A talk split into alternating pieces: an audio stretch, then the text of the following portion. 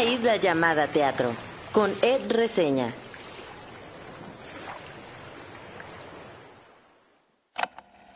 Una de las cosas que más disfruto es reír en el teatro. Me acuerdo reír a carcajadas y sorprenderme la primera vez que vi la obra que sale mal. ¿Cómo olvidar las risas en cada temporada de Las Meninas y por supuesto en Violencia? Creo que las veces que más he reído en el teatro fueron en Odio la maldita narraturgia de Mariana Arta Sánchez el año pasado y hace unos días con Desde Cero.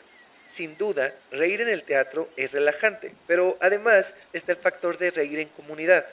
Tu risa aumenta porque no solo te ríes de lo que ves en escena, sino que la risa del otro, de las otras personas, es contagiosa. Y es que nunca falta la risa escandalosa o particular entre el público, que en sí misma provoca risa. Gracias por entrar en esta isla. Yo soy Ed Quesada o Ed Reseña. En mi isla hay pasas con chocolate, varias libretas y por supuesto teatro, mucho teatro. Hoy no hablaré como tal de una obra, pero haré unas recomendaciones rápidas al final de este episodio. Hoy sí tenemos entrevista conversación y es con Roberto Beck. Hablamos de la reina de belleza de Linan, que está en temporada, también hablamos de inteligencia actoral, de ese gran papel que hacía de Pago y Paquito. Le pregunté por ese polémico final, hablamos un poco de Indecente, hicimos un repaso por algunas de sus obras, donde también salieron por ahí Jauría y Mirando al Sol, y en general fue una plática intensa, los dos somos intensos, entonces ya se imaginarán cómo estuvo aquello. Pero bueno, sin más, los dejo con esta entrevista.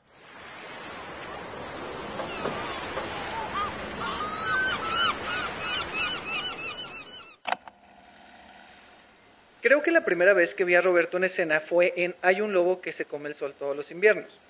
Y fue impactante ver ese lado oscuro y sombrío. Me acuerdo verlo en una cosa completamente diferente como limón, limón, limón, limón. Cuatro limones. Me acuerdo de haber reído con lo que hacía en Corridos Checovianos. Me acuerdo de verlo contenido en Mirando al Sol y lo incómodo que me sentí en Jauría con su sola presencia y las de sus compañeros. Me acuerdo de escucharlo cantar en La entrañable indecente y de admirar su trabajo en interpretar con cuidado y precisión a Paco y a Paquito en inteligencia actoral. Me acuerdo recientemente de su transformación en Ray Dully para la Reina de Belleza de Lina. Hoy nos visita en esta isla Roberto Beck.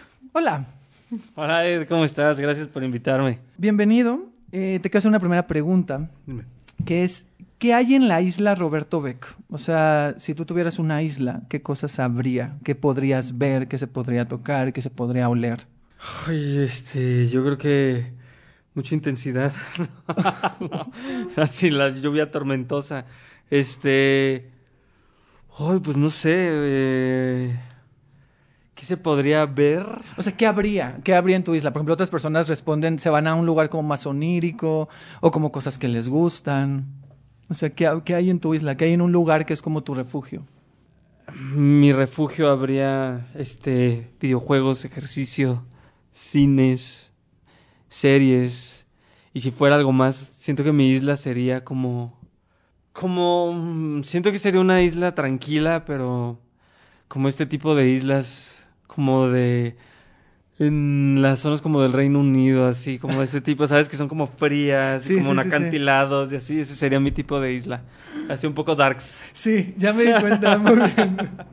Me gusta, es... Sí. Sí, sí, sí, lo vi. Habría perros, muchos, muchos perros. Me encantan los perros, me dan paz. ¿Tienes, ¿Tienes perros? Tengo un perro, tengo un pastor belga. Ok. Sí, que es, es bien chistoso y tiene mi carácter, lo cual es muy cagado. como que lo despiertan y se enoja. O sea, si lo despierto es como... Hace sonidos así y pasa de estoy muy contento, o sea, como de estoy súper feliz. Ah, súper. Ajá.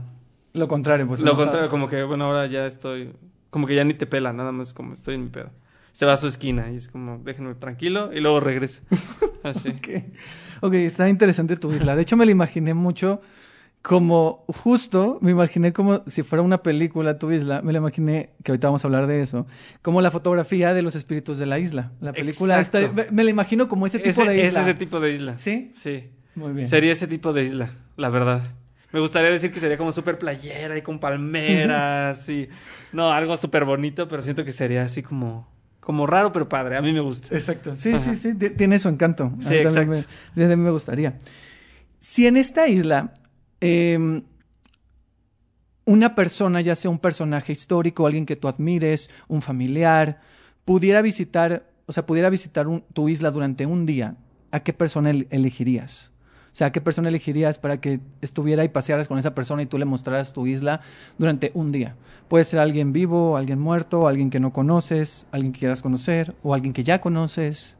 Yo creo que invitaría a Daniel de. O sea, no sé me- quién es. Daniel de Lewis, él eh, es Sí un actor es. de cine. ¿Él viste el hilo fantasma? Ah, claro, sí sé quién es, sí sé quién sí, es. sí el sé que quién es. hizo Lincoln y así. él- Claro que sí sé, que, sí, sé quién es. Yo, así de, yo volteé de no sé quién es, sí. De a un Daniel de sí o a. Joaquín Phoenix. Un Joaquín Phoenix o Daniel de Lewis. Pero por intenso, porque soy muy clavado de la actuación y me gustaría saber cómo logran ciertas cosas. O sea, sería así de intentar sacarles la mayor información que puedo para, para poder replicar algo de lo que hacen. O sea, sí soy muy, soy muy clavado, muy clavado así de por qué, como de cómo logran estos y cómo logra tal persona y cómo le hace para, como que siento que, que si tuviera oportunidad de platicar con alguno de ellos o con una Meryl Streep o algo así, sería como, por favor, o una Viola Davis. No sé, yo creo que estaría más bien entre Daniel Day-Lewis y Viola Davis, porque siento que ellos han de ser muy padres para platicar. Y así de cómo logras lo que haces, o sea, cómo funciona, qué métodos usas, o, co- o- o intentar como descifrar a ver si encuentro algo que me sirva, porque suelo ver las, las películas que veo, normalmente las suelo ver por el actor o la actriz que quiero ver en la película. O sea, no soy tanto como de, de ay, el director. O sea, luego me siento mal porque dicen, ah, sí, la película de tal director. Y yo, mierda, no sé mucho de directores. Pero, o sea, sé algunos, pero de actores así intento seguir la filmografía de algunos y, y sale una película y digo, quiero ver esta película, ¿de qué va? No sé, pero sale este. Sale este, sale este actor. Ajá, entonces creo que invitaría a un Daniel de Lewis o a Viola Davis, así de, de, ah, está bonita tu isla, sí, sí, sí, está muy bonita, pero a ver, Cuéntame. cuéntame, vamos a sentarnos. Hagamos- es como un masterclass de actuación, Sí, ¿no? Así. sí. Tú quisiste venir, ahora te aguantas. Sí, así sería así. Y los dos han hecho luego personajes oscuros. O sea, yo pienso, creo que el personaje más oscuro que te he visto a ti es el de Hay un lobo.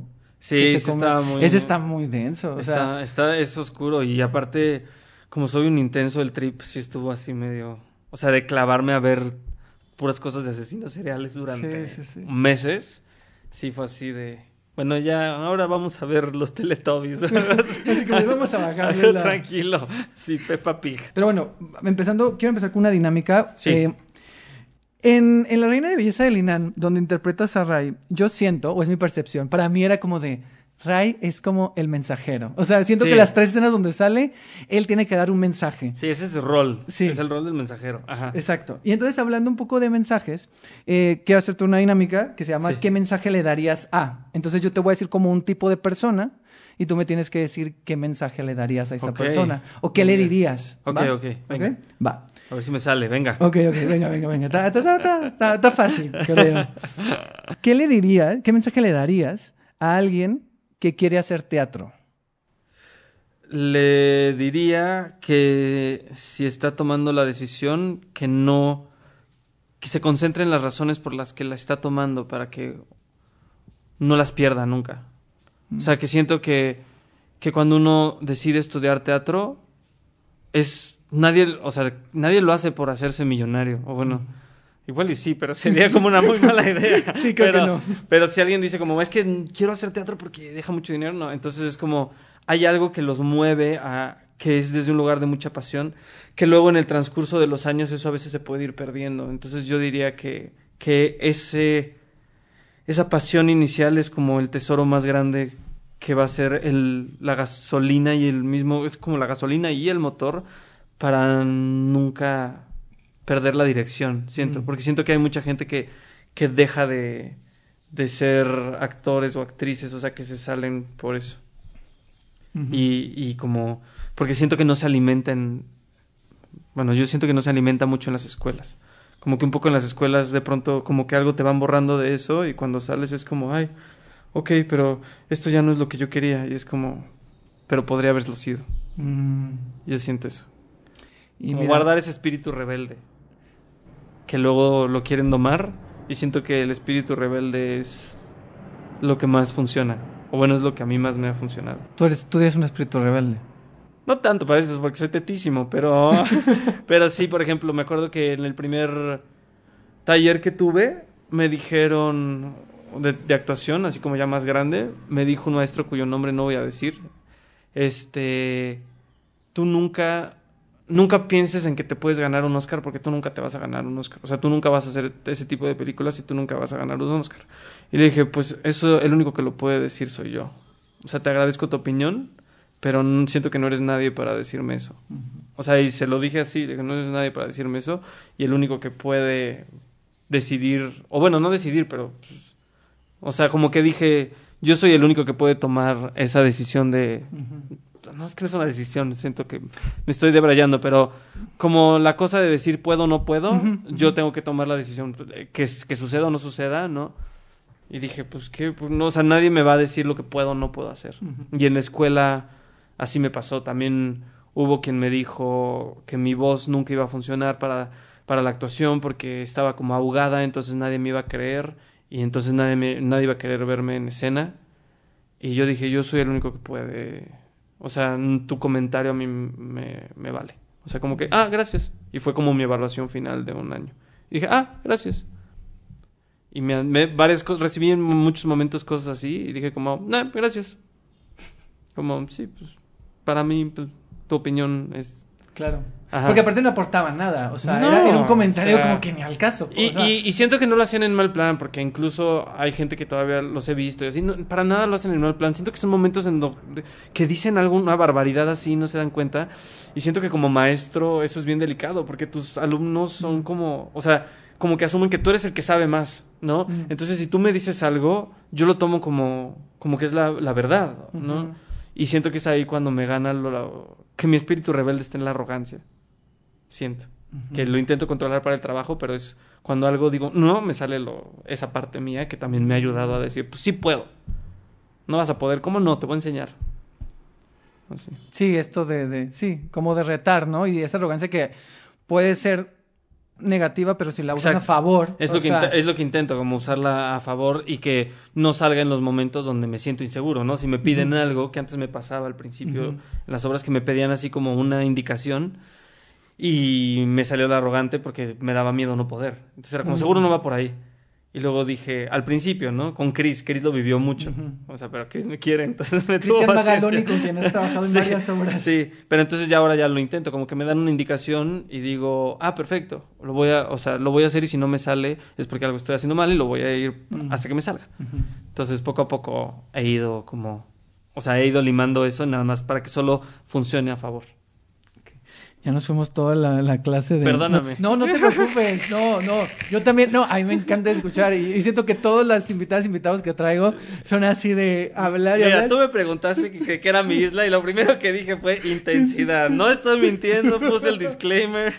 Me encanta. No, yo también soy súper intenso. A mí a veces por el tiempo y porque digo, la gente luego no va a escuchar dos horas, pero sí lo hacen. Eh, la siguiente es, mira, ahora al revés. ¿Qué mensaje le darías a alguien que ya no quiere hacer teatro? Le diría que si la razón es porque descubrió que algo es más importante, que lo haga y que no se sienta mal al respecto. Que, que la vida es muchas cosas, entonces no se sintiera mal, pero que si tiene que ver con una decisión de, de no poder, o sea, más bien una creencia de no poder, o porque alguien más lo dijo, entonces no lo haga. Que, que se encuentre. O sea, creo que en la pandemia descu- descubrí que lo más importante es ser felices. ¿Sabes? O sea, como que lo más importante en la vida es ser feliz. No importa si creen que eres bueno, si crees que eres- creen que eres malo, si tienes dinero de preferencia, pues supongo que vas a ser más feliz y eres multimillonario. No sé, no conozco esa realidad. Pero ¿Quién sabe, que- eh? Luego no creo lo sé, pero mira, no, supongo que no es lo mismo llorar en un departamento rascuacho a llorar en una mansión con tu Ferrari, claro, no sé. Digo, no lo sé, pero a lo que voy es que, que siento que lo más importante en esta vida es la felicidad. Entonces, si dejar el teatro es un, eh, una herramienta, un- una forma de encontrar más felicidad en tu vida, entonces hazlo. Siempre y cuando sea esa la razón. ¿Qué le dirías, qué mensaje le darías a una persona del público que apenas comienza a ir al teatro, que ha ido un par de veces? Capechugue. No, este. que, que, que, um, que a veces es un proceso en el que no va a quedar todo claro, pero poco a poco, porque a mí me pasó. Yo la verdad no iba mucho al teatro, o sea, yo, la, yo decidí, se supone que a los cuatro años dije que quería ser actor, o tres años. Sí, así súper random, ya si luego hay tiempo lo cuento. Sí, sí, sí. Este, y luego lo dejé por completo y cuando regresé ya tenía como 18 años, o sea, Mm. y apenas empecé a ver teatro, yo veía cosas y decía, no, no lo entiendo, o sea, Mm. ¿qué es esto? Mm. La papaya cósmica, que de pronto hay unas que son Sí, así, sí, sí, muy, sí. ¿no? Como, yo decía, ¿qué es esto? No me gusta. Y poco a poco fui entendiendo y de pronto era como, movieron un baúl y ya están en otro lado. ¿Qué es eso? Y poco a poco uno va entendiendo. Entonces, encontrar, les diría que, que, que se den el tiempo, que es, es un mundo bien padre y que encuentren si algo les gusta, sigan a esas personas. O sea, si algo les gusta de, de una obra, pregunten quién es el director o de quién es el texto, o si les gustó alguna actriz o un actor, e intenten volver a ver sus obras hasta que quieran empezar a explorar como otras cosas. Porque siento que a veces uno puede ver una obra de, no sé, de alguien, voy a decir, pero y ven la otra de otra persona y es súper distinta, o sea, entonces, y puede que una no les guste y a mí lo único que me da miedo, siempre me da miedo es que alguien vaya a una obra y se aburre tanto que no regrese o que regresen meses. A mí es lo que me, me preocupa. O sea, genuinamente a veces veo obras que, que digo, qué padre, o sea, y qué padre que se aventaron a hacerlo, porque hacer obras en México es bien difícil, pero digo, no manches, o sea, vi a la gente pasarla tan mal que me preocupa que este público lo perdamos. Pero en tus mismas obras o en obras donde tú vas como espectador. Donde voy como espectador. O sea, sí me ha pasado. Y, y perdón por, por ser así, pero sí me No, pasa no, que de pronto veo algo que digo, fuck. O sea, sí me preocupa, como que siento que de pronto hay como una cosa de, bueno, asumir como que tiene que haber siempre una calidad muy alta para no perder ese público, ¿no? O sea, que puede ser la papaya cósmica, digo la papaya cósmica porque eso no, no suelo ver ese tipo de, no soy tan fan, pero puedo ir a ver una y decir, o sea, no, tal vez no me encanta la, la forma o el tema, o, pero, o, o esa línea, pero, mm, pero, o sea, se ve que se esforzaron, se ve que trabajaron, se ve que le están dando todo y eso, ya, con eso. Sí, claro. Claro. Sí, ya depende de cada público, pero también Sí. o sea, yo por ejemplo, a mí me pasa, o sea, yo ahora que me he convertido en una especie como de recomendar teatro y hablar de teatro, pues me preguntan, ¿de qué me recomiendas? Y claro, yo puedo recomendar algo, pero que digo, ¿qué tal si a esa persona no le gusta? Y yo estoy diciendo que es así lo Sí. mejor, o sea, luego sí es complicado. Y te preguntaba, Luis, si tú no te habías topado con, con alguien, porque en el episodio 4 que hablamos con, con Patricia Loranca, que hace un monólogo, ella decía que le tocó ver gente que se estaba durmiendo en la función, o sea, ella actuando y ver gente que se dormía. Sí, a mí me ha pasado. O sea, me pasó en el lobo ver gente Ajá. dormida. Bueno, como una persona y luego se estaba muy despierta y al final aplaudió como se paró y yo así dije, ah, caray, Ok. algo me perdí aquí, pero, pero igual y sí, ¿no? Pero sí me ha tocado ver eso y me ha tocado ver... Pero luego no sabes, por ejemplo, nos tocó en Jauría y lo hablábamos. Mm. En Jauría había veces que la gente sacaba su celular y los veías en el celular. Pero también decía, o sea, yo decía, bueno, es que también, no quiere decir que no les esté gustando, también puede ser que de pronto sea tan fuerte que necesiten una escapatoria y por eso sacan el celular. O sea, como que uno no sabe por qué Porque, sucede, ¿no? Y también me ha pasado que se han salido, se han salido, o sea, se salió gente de IA y se salió gente de Indecente. En Indecente uno pensaría que es como, y lo, y se- y- o sea, había gente que se llegó a salir. Es verdad, a mí en Indecente me tocó alguien que se Sí, fue. o sea, sí pasa, sí pasa eso, como que nunca sabes, o sea. Y en IA también. Sí, no, o sea, pasa un buen. Solo, y sobre todo en, en algo como el helénico que no te das cuenta. En Jauría sería más difícil, así como Claro. casi, casi tienen que pasar Sí, por el tienen que pasar, ¿no? sí, sí, sí, exacto. como, Tienen que atravesarlo. Te molestamos, estamos aquí haciendo una obra. Este, si quieres, está, este, bastante fuerte, este... si quieres te puedes hacer un ladito. O sea, no, pues viste que no. Sí, porque en el foro Lucerna, o sea, Sí. es, es imposible como salir. Bueno, hay Sí. gente que sí se sale, pero, pero sí es más complicado. ¿Qué mensaje le darías a ti de 10 años atrás? Uf, iba a volver a decir que apechugas. y este Pues era el más honesto. Este, Aplica, aplica, aplica. Em, diría que. em, Pues que todas las cosas pasan por algo. Y que. Que le diría que va a pasar por. Por momentos muy padres, momentos muy difíciles, momentos muy tristes, pero que ah, al final todo pasa por algo y y pues que va a estar contento con la persona que es en un futuro. Creo que eso le diría. Y por último de esta sección, ¿qué mensaje le darías o qué le dirías si tuvieras enfrente a Martin McDonagh, el autor de, estas, de esta obra? Hace que estás bien cabrón, man. No, le diría, este, le diría que, mm, que me sorprende la facilidad con la que entiende a los humanos. O sea, que con quien siento que algo entiende muy bien el mecanismo de la gente. O sea, son obras fáciles de actuar porque tienen mucha lógica. Siento que es una persona muy inteligente. Y le diría que, pues que creo que le diría como felicidades, o no sé si felicidades, más bien te admiro por, por ese ojo que tienes, que creo que tiene que ver con, con que eres muy brillante y que eres muy sensible. No sé cómo lo lleva en su vida, no tengo idea, pero hay algo de la sensibilidad que entiende bien porque la logra plasmar fácil en todos sus personajes, siento. O sea, a mí me encantan sus películas. O sea, The Banshees of Inisherin yo la amé. Y Tres Anuncios eh, por un Crimen, la amé. Y el personaje de Sam Rockwell, que dices, ay, este güey es un nefasto, este güey es un nefasto, este güey... Ay, no, me partió el corazón, ya vi que le pasa. Uy, sí, eso, justo. justo oh. o, sea, creo que habla muy bien de eso, de... Como que lo, lo, lo, pone muy bien, que los humanos somos muy complejos. O sea, nadie es malo, ni nadie es bueno, ni nadie es eh, cochino, ni nadie... Es como, es como toda una combinación de, de cosas. O sea, en The Banshees of Inisherin, el personaje de este chavo, del de Barry Cogan, que de pronto la escena en la que mm, pues ya estoy poleando pero bueno no tanto, la escena en la que le dice a la chava ajá, que le dice a la chava o a la mujer que que está en, que si se enamora de él que si podría enamorarse de él y lo ves y dices ay no es que pobrecito o sea y viene de hacer una escena en donde le está preguntando que está cenando con ella y le dice Aren't you wild? O algo así, wild. Dice, angry, no, wild. pero como que se le ve, o sea, dices, ¿qué pedo este güey? Pero ya entrando en La Reina de Belleza de Linan, que es justo de Martin McDonagh, esta es su primera obra, la primera obra que llegamos, escribió. nos costó, pero llegamos. Llegamos, llegamos. O sea, es así como que vamos lento, vamos lento, pero llegamos. No, pues espero que, nos quede tiempo, porque de aquí nos tenemos que ir a, ahí a, inteligencia actoral, porque también me interesa preguntarte cosas. Pero bueno, de La Reina de Belleza, este... Sí, brevemente, para la gente que no sabe que estamos hablando, ¿de qué va esta obra?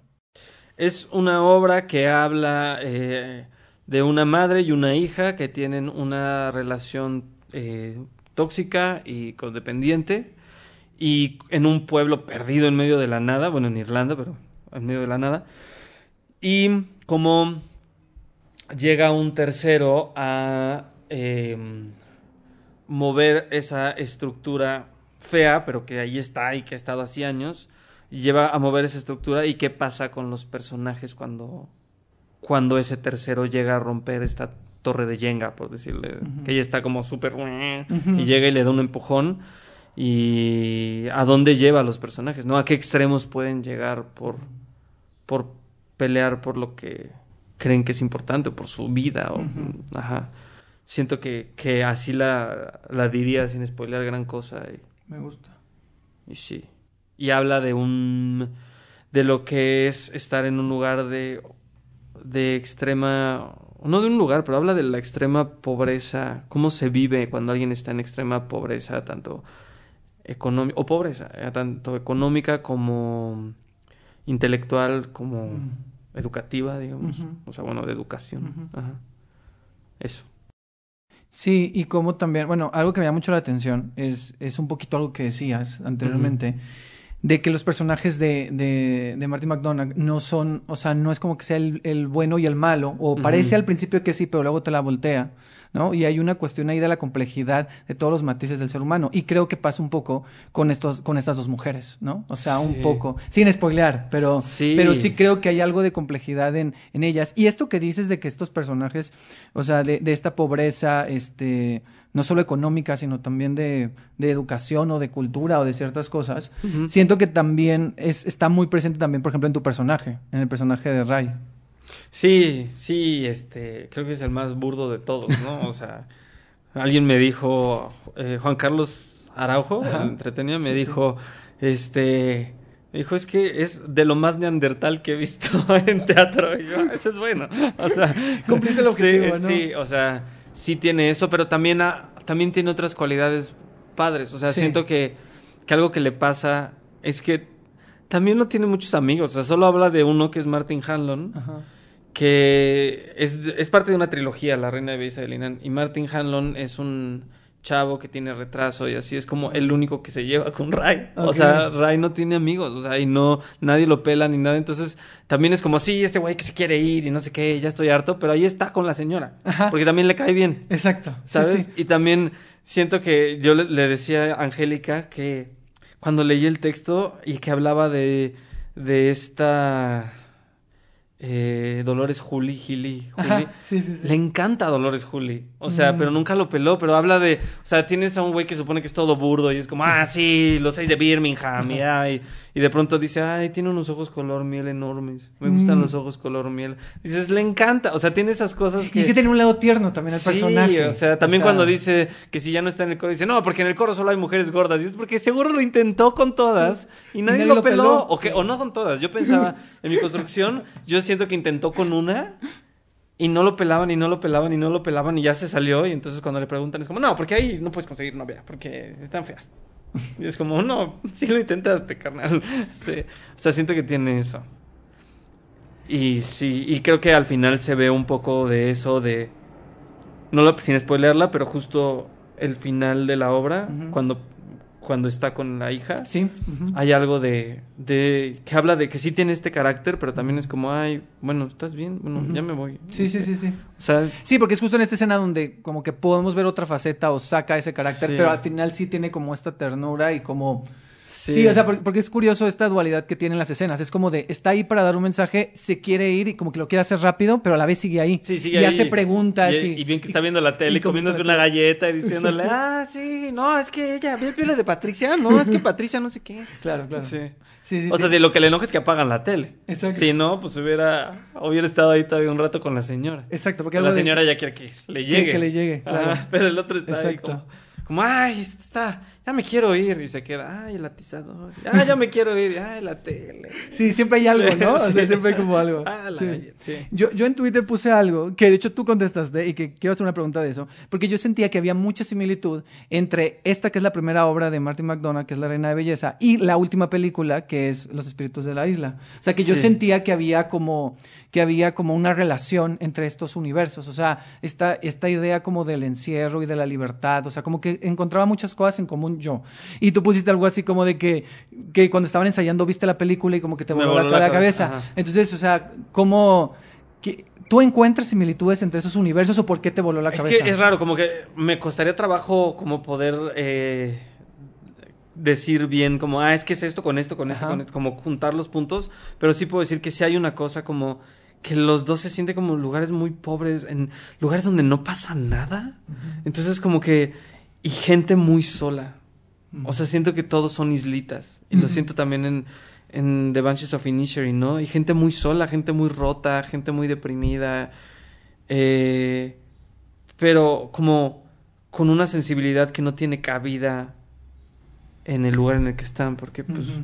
¿no? Pero lo veía en los personajes, o sea, eh, el personaje de, de Maureen, de la hija, decía es que podría ser como el de The Banshees of Inisherin, con otras decisiones, como, no, otro, hay algo como una diferencia de carácter y una diferencia de las decisiones que toman, pero hay algo que se siente similar.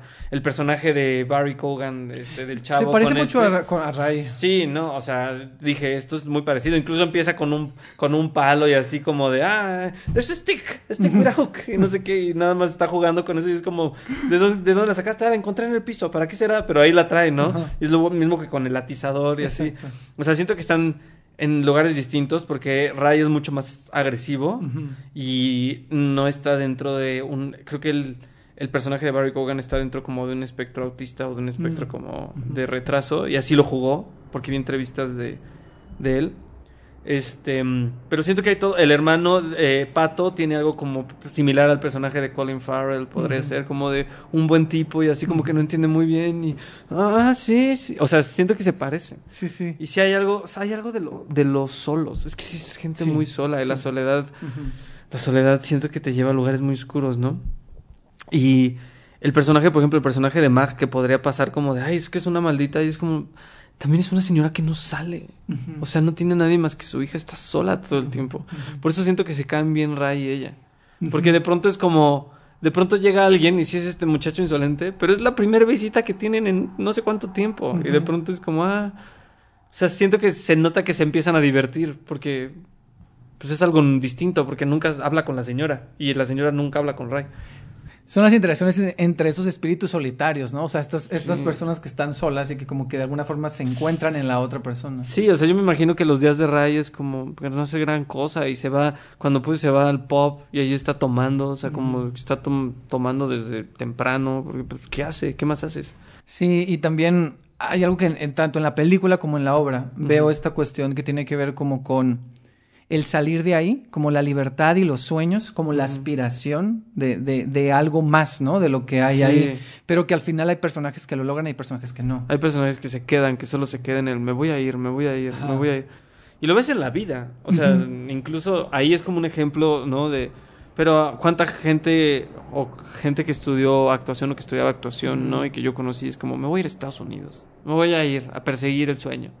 Pero ya cuando estás ante la... Yo, yo mismo dije como, ah, yo... Si yo a los treinta y tantos años no estuviera ahí, yo agarro todas mis cosas, vendo todo y me voy a ver, a apostar por todo. Y ahora que ya lo pienso, digo, no manches, o sea, no lo haría. O sea, como que sí está, ¿no? En ese momento. Pero pues hay gente que lo hace. Es como cuando te topas gente aquí, ¿no? De que vienen de Venezuela o de Argentina y es como vendí todo y me vine aquí y estoy rentando y estoy persiguiendo mi sueño. Pero cuánta gente no se queda. O sea, sí es bien difícil. O sea, tomar esa decisión siento que necesitas no tenerle miedo al éxito.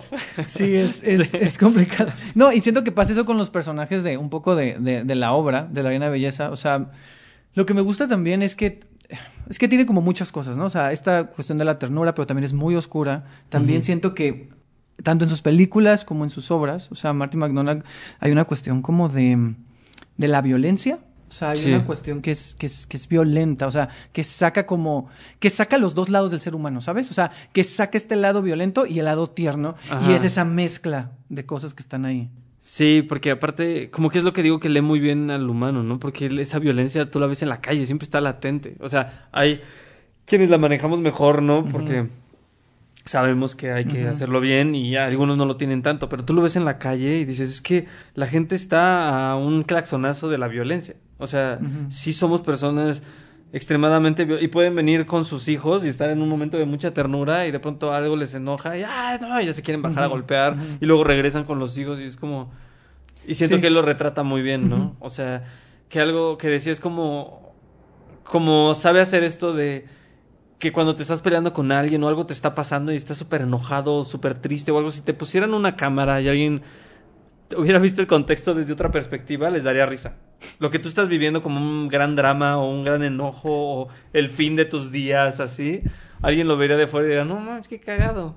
O sea, y sí pasa. Y siento que él la sabe hacer muy bien eso. Sí, sí pasa, y, y justo das en un tema que quería mencionar, que es el humor en sus, en, en sus obras y en sus películas. O sea, hay algo que te hace reírte, aunque no es como algo que sea tan chisto. Bueno, hay No. cosas que sí, pero aquí, por ejemplo, yo sí siento que la, la función que yo fui, que fue el estreno a prensa, la gente se reía mucho. Sí. O sea, pero aparte que se reía, no sé si ustedes lo escuchan, pero yo, yo lo escuchaba y también Andrea con quien iba que lo escuchábamos. O sea, la gente estaba como de... "Ah". O sea, así de cuando la, la carta, ¿sabes? O sea, como que está así como de... "Ah". O sea, de... No, de cuando Sí. quema. Y es como de... No, ¿sabes? La gente está súper involucrada tanto en la Sí. risa como en, en los personajes, o sea, con lo que está sucediendo. Sí, y se escucha así de pronto ah, algo está pasando y cuando le voy a dar la carta, la primera es como, ¡ay no! Ah, no, no, no, no, escuchas esas cosas y digo, qué chistoso, la gente entra. Y un amigo que también se estaba riendo y porque es, es mi mejor amigo y entonces escucho, conozco su risa así, perfecto. También luego me contó que hubo muchos momentos en donde estaba muy incómodo y ya se quería ir. Mm. O sea, no incómodo, no, no, no irse porque no le estaba gustando, sino porque estaba como, le empezó a estresar así de, ay, no, es que esto es demasiado, es que como muy agresivo y muy cochino y muy, y que se empezó a mal viajar por, Wow. por eso, porque es que veo como te- tu casa es un cochinero y se tratan como, como bien groseros y me está poniendo muy mal, pero a la vez me está dando risa y dije, ah, mira qué cagado. Este, pero, pero sí, la gente se ríe mucho. Y se ríe mucho con, cuando son abiertamente groseros. Mm. Como que nada más como que dicen una cosa así tan grosera que la gente se ríe porque es como les pasa mucho, pasa mucho con ah, también con las cosas que dice Ray, que de pronto es como tan o sea, no voy a decir el texto en específico, pero que puede decir algo muy como agresivo, como muy fuera de lugar y Sí, entonces sí. es muy chistoso porque es como, güey, ¿cómo se atreve a decirlo así? Sí, exacto. Y así, y siento que sí pasa luego en, en la gente, ¿no? O sea, que de pronto ah, recibes cosas que es como, ah, caray, no sé si reírme o ofenderme. Claro. Siento que eso está padre del texto. Sí. ¿Cómo fue el, el, el proceso? Tú ya has trabajado con Angélica en Jauría, ¿no? Sí. ¿Cómo fue otra vez trabajar aquí con ella? Y no sé si habías trabajado con este con, con, con Ana, con, con, con Antonio, con Toño y con, y con Sofía. No, nada más había trabajado con Angélica, este, y la verdad es que disfruté mucho el proceso. Y la verdad es que lo disfruté más incluso que el de Jauría. Me gustó el de Jauría, o sea, la pasé bien, pero... Pero son procesos muy diferentes. Es que sí, o sea, y porque es una obra muy distinta. O sea, la otra eh, en estructura es mucho más distinta. Este, eh, como armar todo el rompecabezas de Jauría era, no como Desde el tema y también que casi siempre están en- todo el tiempo en escena, ¿no? Sí, y que la construcción de los personajes eh, es complicada porque es como todos los hombres hacemos casi como un mismo personaje. O sea, claro que tenemos nuestros distintos, o sea, nuestros distintos caracteres dentro de, pero como, como que todos estamos construyendo algo juntos. Entonces, es como un, es un proceso muy distinto. O sea, la- lo disfruté, pero siento que conocí más a Angélica en el en las temporadas en la temporada de Jauría y luego en este proceso de la Reina de Belleza y la verdad es que disfruto mucho trabajar con ella. O sea, ya disfrutaba en Jauría, pero ahorita ver en la Reina de Belleza cómo suele trabajar cuando tiene otro tipo de texto me encantó, porque en el otro había mucha cosa como de cómo está el armado. Y sí había como podemos diseccionar algo del como de las intenciones y todo, pero en realidad estamos contando un documento y la importancia es que el documento llegue claro en Jauría. Y aquí sí podemos hacer como un buen de cositas y proponer y de Ujú. pronto decir, ay, ¿qué pasa si llega con un palo, Ujú. Ray? ¿O qué pasa si está enamorado de...? Y es como, a Ujú. ver, juguémoslo. Y en Jauría no había mucho Sí, mucho, mucho a dónde moverse porque Claro. si cada quien de los hombres intenta contar su propia historia, la obra va a ser como ¿qué? Me perdí, porque aparte nada más tenemos como one-liners todo el tiempo. O sea, de pronto sí tenemos momentos de un texto, pero casi es como de los hombres es como one-liner, one-liner, one- y, y ella se avienta como un pedazo como más estructurado y luego nosotros construimos entre todos y eso era difícil. Pero trabajar con Angélica es bien padre. Con Sofía no la conocía, eh, no la conocía en realidad. Ujú. Y fue, es padrísima, es una persona súper linda, que por eso siento que también puede darse tantas licencias de ser tan grotesca y tan así como Mag, porque en la vida es un pan, o sea, sí, es linda y nos llevaba cosas. Y con Toño y Ana los conocía porque mi tío trabajó con ellos, mi tío es un actor que se llama Roberto Soto, que estuvo en la compañía, y este, y había una obra que se llamaba Los Baños, que se hacía en Ujú. los baños del granero, que luego se hizo en Bellas Artes, que estaba Arturo Ríos, Joaquín Cosío, Sí, bueno, en ese tiempo era Yo Arturo no Rí- alcancé, no la pude ver. Ah, pero, pero sí la quería ver. Sí en la del granero era Joaquín Cosío, Arturo Ríos, eh, en unas funciones de Héctor Holten, Ana Graham, eh, Toño Vega y mi tío. Entonces los fui a ver y a mí esa obra me encantó, porque era, se hacía al mismo tiempo, las, o sea, en el baño de mujeres pasaba una cosa y en el baño de hombres pasaba otra y empezaba al mismo tiempo.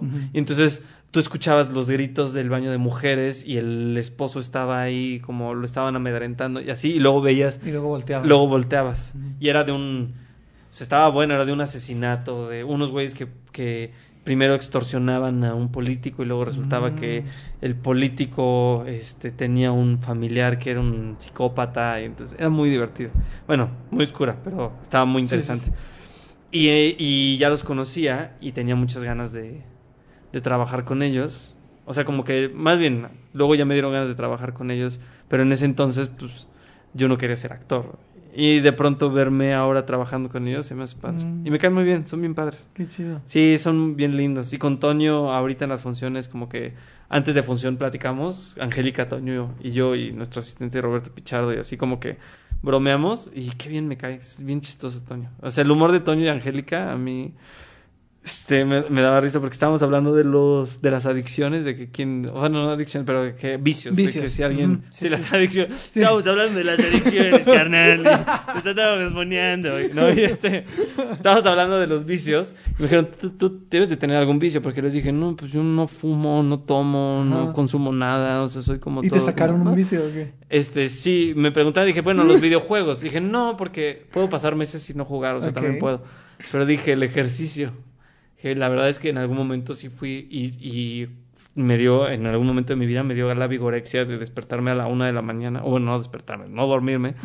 Ya de una de la mañana a tres de la mañana subirme a una caminadora y hacer ejercicio. Bueno. Y me da mucha risa. Toño se voltea y me dice, no, yo también lo tuve, pero me anexaron y ahora estoy bien repuestito. Dice, ahora ya me curé de la enfermedad.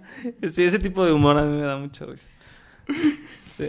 Pero qué padre, o sea, y se nota un poco en escena también. Digo, aunque con Toño no tienes tantas escenas. Bueno, de hecho, de hecho solo hay un momento donde como mini diálogos tienen. Bueno, No, nada más como que sí, me hay algo ahí, ajá. ajá. Que esa, bueno, no voy a spoilear, pero esa transición me encanta. Ah, es Cuando es- esa transición es súper bonita. Se rifó Angélica, la verdad. Sí, eso iba a preguntar. Eso fue, toda esta, esa, esa unión de esas dos escenas es de dirección. Sí, es Angélica. Está muy padre. Es Angélica, y la verdad cuando me lo dijo, porque yo como estaba en, en funciones de IA, luego no podía estar en los ensayos, y luego ensayos generales de IA, y no iba a los ensayos. O sea, la verdad se portó bien linda conmigo, como que me tuvo mucha paciencia, y a veces me dejaba salir antes. O sea, veíamos mi escen- mis escenas y me decía, ya vete, vete a descansar. O sea, vete a, a descansar O para sea, que ¿se estés bien. empalmaron fuera". los ensayos de las dos? ¿O los ensayos del INAN y las funciones de... Los ensayos de las dos, y luego ensayos y y funciones. funciones? Pero sí, o sea, tenía, estaba el último mes de ensayos, fue el primer, de IA, fue el primer mes de ensayos de la Reina de Belleza, Elena. Ujú. Entonces sí se empalmaron y las últimas dos semanas, que siempre son el caos antes de, de un estreno, me veía muy cansado y era bien linda, así de, no te preocupes, ya hiciste tu escena, estuvo, corrió muy bien, vete a descansar. Ah. Y yo así de, Angélica, gracias. Y entonces no había visto ciertas cosas y una vez ya llegué y me dijo, mira, aquí vas a hacer esto y tú vas a estar con la mano así y te va a dar la carta. Ya cuando vi la escena y dije, ah, dije, ¡ay! Sí. ¡Ah, no más! Sí, ¡Qué sí. creativa! ¡Qué creativa! Sí le sabes. Sí. Y- no, sí- ¿Has sí. pensado en dirigir? sí, lo hace muy bien, la verdad. Sí, está muy Y es una clavada, es bien intensa. Mm. Angélica creo que me cae muy bien porque es súper intensa, como yo. O sea, es intensísima. Y eso como que me encanta eso en la gente, Mira, la verdad. hablamos de... Estamos hablando de cosas intensas. Sí, bien. somos muy intensos aquí. Todo es Yo, intenso. yo- también soy muy intenso, porque es así como de, luego hago unas preguntas así de, no, y entonces quiero con, no, y ahorita las que vienen, o sea, te voy a hacer, digo, si alcanzamos, pero, pero bueno, va- vamos. Mira, No, tienes- yo, yo tengo la culpa. Vas a todas las, vas a casi ver todas las funciones, tienes un podcast. Creo que creo que la intensidad sí, Sí, está ¿verdad? chida. Sí, sí, sí. Te lleva a hacer cosas padres, lleva- ¿no? Sí, es verdad, la, la intensidad me lleva a hacer cosas padres. Este, si pudieras interpretar a otro personaje de Martin McDonagh, ya sea en el cine o en las obras de teatro. McDonald's? Sí, no, mi inglés es fatal. De McDonald's, de Ajá. Ronald McDonald. no. De él. O sea, si puedes interpretar a otro personaje, eh, ¿cuál interpretaría? ¿Qué te gustaría interpretar? Eh, um, no he leído la del cojo de Nisharin y esas cosas, que tiene otras, pero creo que creo que sí Nisharin también, pero me gusta el personaje de Colin Farrell. Bueno, es que cualquiera de los de, de Banshees of Inisherin me gustaría. La verdad, todos los tres son Sí, los tres. maravillosos. y sí. aparte están actuados. Brendan Gleeson también es un chingón. Y este, y me gustaría el de, el Colin Farrell en, en Brujas, me gusta. Y eh, um, el de Sam Rockwell en Mm. Tres Anuncios por un Crimen. Sí. Ese está maravilloso. También ese y el que tampoco lo hace nada mal. Ese chavo es muy talentoso y no lo he visto más que en esa y en la de Get Out. El que hace al de la prensa, el, el que es como el periodista, el que tiene el periódico en Tres Anuncios por un Crimen, uno pelirrojito. Ah, sí. sí, sí, él, sí. tiene, él está bien padre y ese personaje era bien bonito también. Que él resultaba que era abiertamente, era abiertamente gay. Y entonces eso era lo que también le enojaba al policía. O sea, no, ay no, me encanta, me encanta este, este Martin McDonagh y sus personajes. Es que tienen mucha carnita. Todos. Incluso Ray es un mensajero. O sea, en la Sí. estructura es el que llega y da el mensaje. Sí, por pero- eso lo dije al principio, pero, es- aún así ajá. tiene carnita. Pero está escrito de una forma que tiene, le pone un buen de juego. Pero va- yo sí siento que va de menos a más, porque yo la veía, yo veía la obra y decía, Roberto solo va a salir en una escena. y luego decía, ok, bueno, van dos. Y luego decía, solo está dando el mensaje. Pero claro, es muy importante lo que él da porque eso desata, lo- o sea, son Sí. cosas importantes. Y la última escena donde aparece, sí es el mensaje, pero también... o Sí, sea, tiene ya, es la propia vida del personaje. Y se también. siente en la gente, como que el primer mensaje es como, ah, jijiji, jajaja, y ahí está la gente. Y luego en la segunda es como, ah, jijiji, jajaja, y luego es como, ah, jajaja. O sea, como que ya le da, Sí. como que el personaje va creciendo poco a poco, así. Claro. Y también, incluso en estructura de, la, la primera escena son menos páginas, la segunda son un Mm. poco más de páginas y la Mm. tercera son más páginas. O sea, como que también en eso Sí. la importancia sí está escrita, además. Claro. Y bueno, ya para ir cerrando, entonces La Reina de Belleza de Linan está de viernes a domingo en el Foro La Gruta. Ajá. ¿Hasta qué fecha? 14 de mayo. Hasta el 14 de Y mayo. ojo que los sábados está a las 6. Curiosamente, porque normalmente sábados a las 7. Ajá. Ahora, el sábado estamos a las 6. Sábados y domingos a las 6. Sábados y domingos a las 6, viernes a las 8. A las 8. Pasando a, mm, a IA, inteligencia actoral, que luego la gente me decía a mí, ah, voy a ir a ver la inteligencia artificial. Y yo, sí, está bien. Todavía Diana, en momentos Diana le decía inteligencia artificial. Que por cierto, Diana estuvo aquí en el capítulo 1 de este podcast. Ella fue como la, nuestra madrina del podcast. Es Entonces, chida. pueden ir a verla. Ella dijo lo mismo de, de ti. ¿Ah, sí? Sí, se expresó, se expresó, sí, sí, dijo. Es, es Dijo. bien linda, Diana. A mí, Diana y Elena, digo todos, pero Diana y Elena fueron como un descubrimiento bien padre de qué gente tan padre. O sea, todos, Carlos también, y Fer, y Dobrina, y. Vero. Pero, pero no sé, con, con ellas hice mucho clic también. Con Carlos también, fíjate. Al fin, o sea, bueno, toda la temporada, pero como que cada vez me caía mejor y me caía mejor. Y Flavio y. Todos, todos son bien padres. Pero Diana y Elena fue como, wow. Y con Diana hablábamos de, hablábamos un poquito de, intel- de, de- de inteligencia. Y yo le pregunté, ahora sí que vamos a empezar por el, por el final. Digo, de esta la gente ya no está en Sí. temporada, No. pero yo le pregunté a Diana y le dije, ¿qué onda con ese final? Y entonces, este fin, mira, esta era una de las obras que yo recomendé y que la gente, no vamos a spoilear nada para la gente que no la, por si vuelve, pero era una de las obras que yo sentí que dividía a la gente por el final. O sea, muchos me decían, mucha gente hasta en Twitter ponía, la obra me encantó todo, pero el final la arruinaron por esto, esto y Sí, esto. yo lo Y veía. mucha gente lo decía. Lo veía Yo- en las noches, en tú- la madrugada. sí Sí. los veía. ¿Cómo viviste esa? ¿Tú qué opinaste del final y cómo lo viste ya cuando lo empezaron a hacer? Mira, honestamente, Di la verdad, di la neta. a mí no me gustaba el final. Ok. Y le, se lo dije a Flavio. O sea, y luego yo decía, es que el final, si te pones a pensarlo, luego no se sostiene. Y yo hacía preguntas, o sea, era como muy, muy castroso en ese sentido, así como de, pero a ver, ¿por qué esto y esto si esto, no? Y Flavio era como, a ver, no, mira, como me tuvo mucha paciencia. Pero luego dije como, bueno, si lo tengo que actuar, no puedo entrarle desde no me gusta. Mm. Entonces hice el switch y al final, bueno, no al final, ya en temporada me gustaba el final y a Diana también y disfrutábamos mucho de hacer esa escena. Pero a mí no me encantaba. Mm. O sea, no, como que ahorita, este, mm, dudo que Flavio lo escuche, pero si lo escuchas, una disculpita, Flavio, pero este, a mí, yo sí soy de la idea de que podría acabar antes la obra.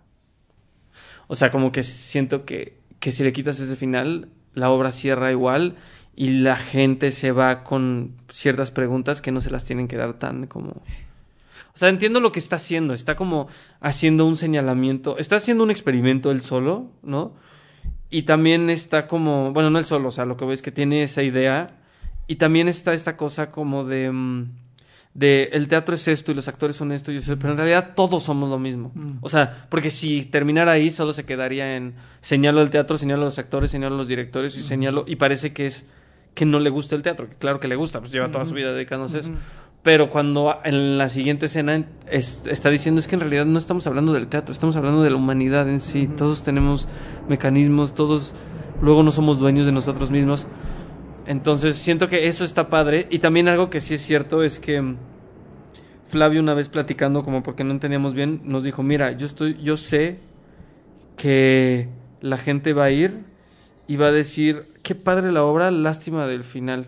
Qué, qué mal que el final pretencioso de Flavio.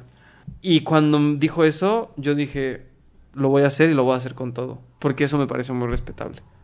O sea, me parece muy respetable que digan, no me importa, no me va a importar si la gente sale diciendo que no soy maravilloso por porque el final no les gustó, pero yo tengo algo que decir y me es muy importante hacerlo. Y dije, eso para mí es alguien intentando ser un artista o siendo un artista y me gusta y lo voy a hacer. Y lo voy a hacer con todo y yo feliz. Y, y la verdad es que desde ahí fue como, ¡pum! Voy a hacer este final con todo. A mí, a mí, yo soy de los que sí les gustó. Pero a mí me gusta porque a mí me gusta que me descoloquen. O sea, me gusta que vayan algo y que el final te descoloque y dices, what the fuck, o sea, ¿qué están haciendo? O sea, ¿qué está pasando? O sea, y a mí que la obra hiciera eso, Sí. o sea, a mí eso fue lo que me gustó. Y entiendo perfectamente porque he hay gente que se sentía agredida también. Sí, y, eso y era porque se lo está, y hay gente que siente que el final es demasiado obvio, que son preguntas que ya dejas lo sutil, que en tu cara te estás diciendo de, no le entendiste, pues mira, te voy a decir que se trató de esto, Y que hay esto". quienes dicen que tiene algo como edgy, así como de... de y todo era un... ¿Sabes? Como sí, sí, en esta cosa así como un poco adolescente. Algunos decían eso y es como, bueno, cada quien tiene su lectura. A mí ya después me gustaba. O sea, me gustaba ver qué le pasaba a la gente. O sea, el hecho de que había- hubiera gente que se enojara ya es algo por sí, solo lo que está haciendo el final. O sea, gente que dijera, no voy a aplaudir porque me dijiste que iba a aplaudir y ahora no te voy a aplaudir. O sea, ya Sí, es padre. sí, y es como, algo te pasó. Pero O exacto, sea, es que es eso, o sea, créeme que a mucho del entraste, público... entraste en el juego. Sí.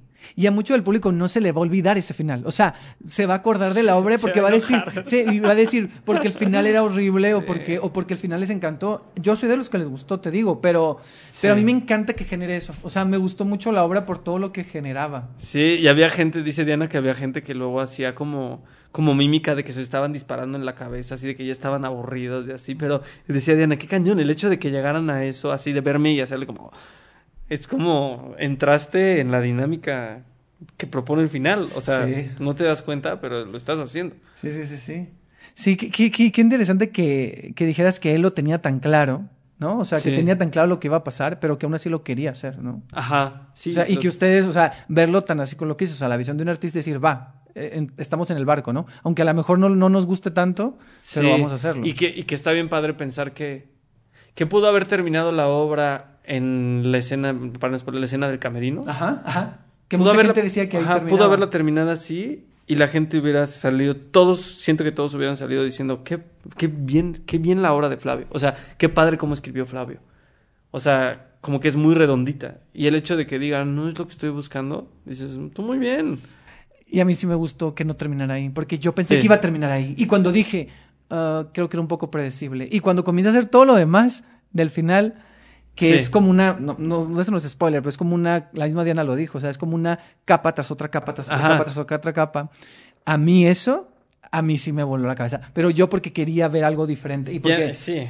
Y a nosotros nos permite jugar desde los niveles. O sea, porque había momentos en donde sabíamos que había un nivel como supremo y Diana y yo teníamos juegos, todos, ¿no? Pero con Diana, creo que con Diana era mucho más evidente porque había momentos en los que, sobre todo cuando se escucha, cuando estamos probando a Paquito y se escucha que está bajando Paulina las escaleras, es como, ¿quién está ahí? Y hacemos una cara como de que nos veíamos como, ok, empieza. Mm. Y siempre la hacíamos, o sea, como que no nos pusimos de acuerdo, pero sucedía. Flavio Mm. nos dijo, empiecen, en un ensayo nos dijo, ahora intenten empezar a encontrar estos momentos en donde se permea lo otro. Mm. Entonces hacía moment, había momentos así o momentos en donde... Pero eso es muy sutil, pues yo no me di cuenta. No, O sea, pero, pero si alguien la volviera a ver sería muy claro así como... Ah. Porque nos dijo, eso sería lo ideal, que la gente la pudiera volver a ver y decir, Y es que siempre sí. estuvo. Sí, Por esos son exacto. momentos que uno decía como, ¿por qué se vieron así? Y Ah. hacía momentos así. También cuando la veía del robot, en momentos había como una cosa como de, Sí, sí, ok, sí. ok. Ok. O sea, hacíamos Sí, una complicidad, pues, ¿no? Ajá. O sea, Sí la teníamos como de, se les... Ajá. Qué interesante. Oye, y ay, quería hacer más preguntas, pero sí hay una que quiero hacer. Que la gente, yo, gente que me decía, salía como muy impactada de la, cómo diferenciabas a Paco de Paquito. bueno. O sea, no, porque se notaba. O sea, ¿cómo fue la construcción para hacer a Paco y a Paquito, que era el reemplazoide, ¿no? Que era esta, este robot. O sea, ¿cómo fue, cómo fue el trabajo para, para hacer eso? Porque está cañón. Sí, estaba difícil. Yo la verdad tenía mucho miedo. Vivía con miedo. No dormía. tenía pesadillas. Neta. Genuinas. O sea, porque decía, si sale mal va a ser un fiasco y la gente va a decir, güey, bájenlo de escena, pobrecito. Ve cómo lo está haciendo. Porque es una línea muy delgada. Eh, eso en- iba a decir. entre puede ser algo que la gente diga, güey, qué bien, a, oye, fatal, que de pena ajena.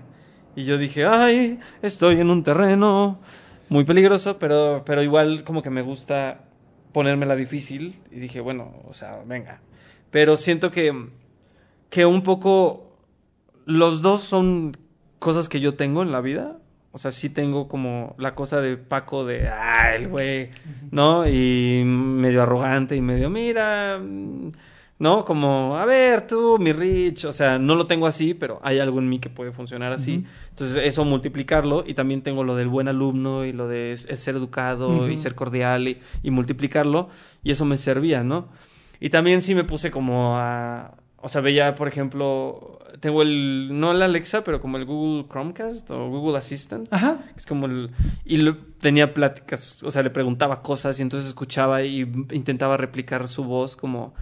Como te hablan así, de pronto, como en momentos como, ¿no? Como súper servicial. Y probamos muchas cosas, la verdad. O sea, con Flavio fue una exploración muy grande desde hacerlo como un niño autista, como un niño genio, como algo súper, hiper robótico todo Mm. el tiempo. Y luego como algo como es igualito a Paco, pero con alguna cosa física distinta. Y poco a poco íbamos acotando a encontrar lo que nos gustaba. O sea, hubo un momento donde fue un niño, así niño nada más era niño. Como un niño chiquito y luego era un adolescente y luego era un... como dependiendo de las escenas.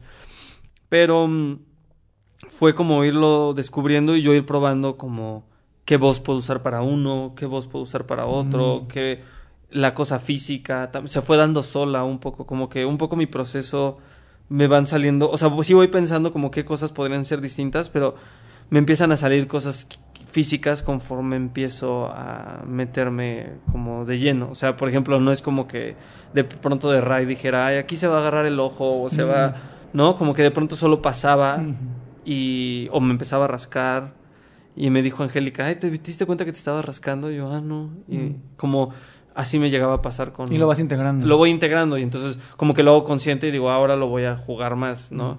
Con Paquito era muy claro como la cosa física y Claro. que tuviera como tics así que de pronto, ¿no? Como...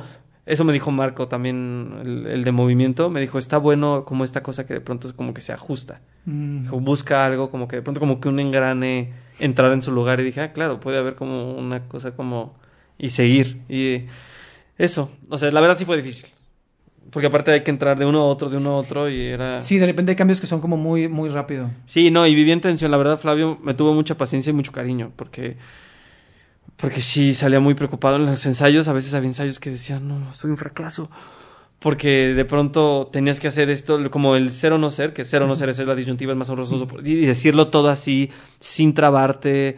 No, no, no. O sea, estaba brutal. Pero se logró.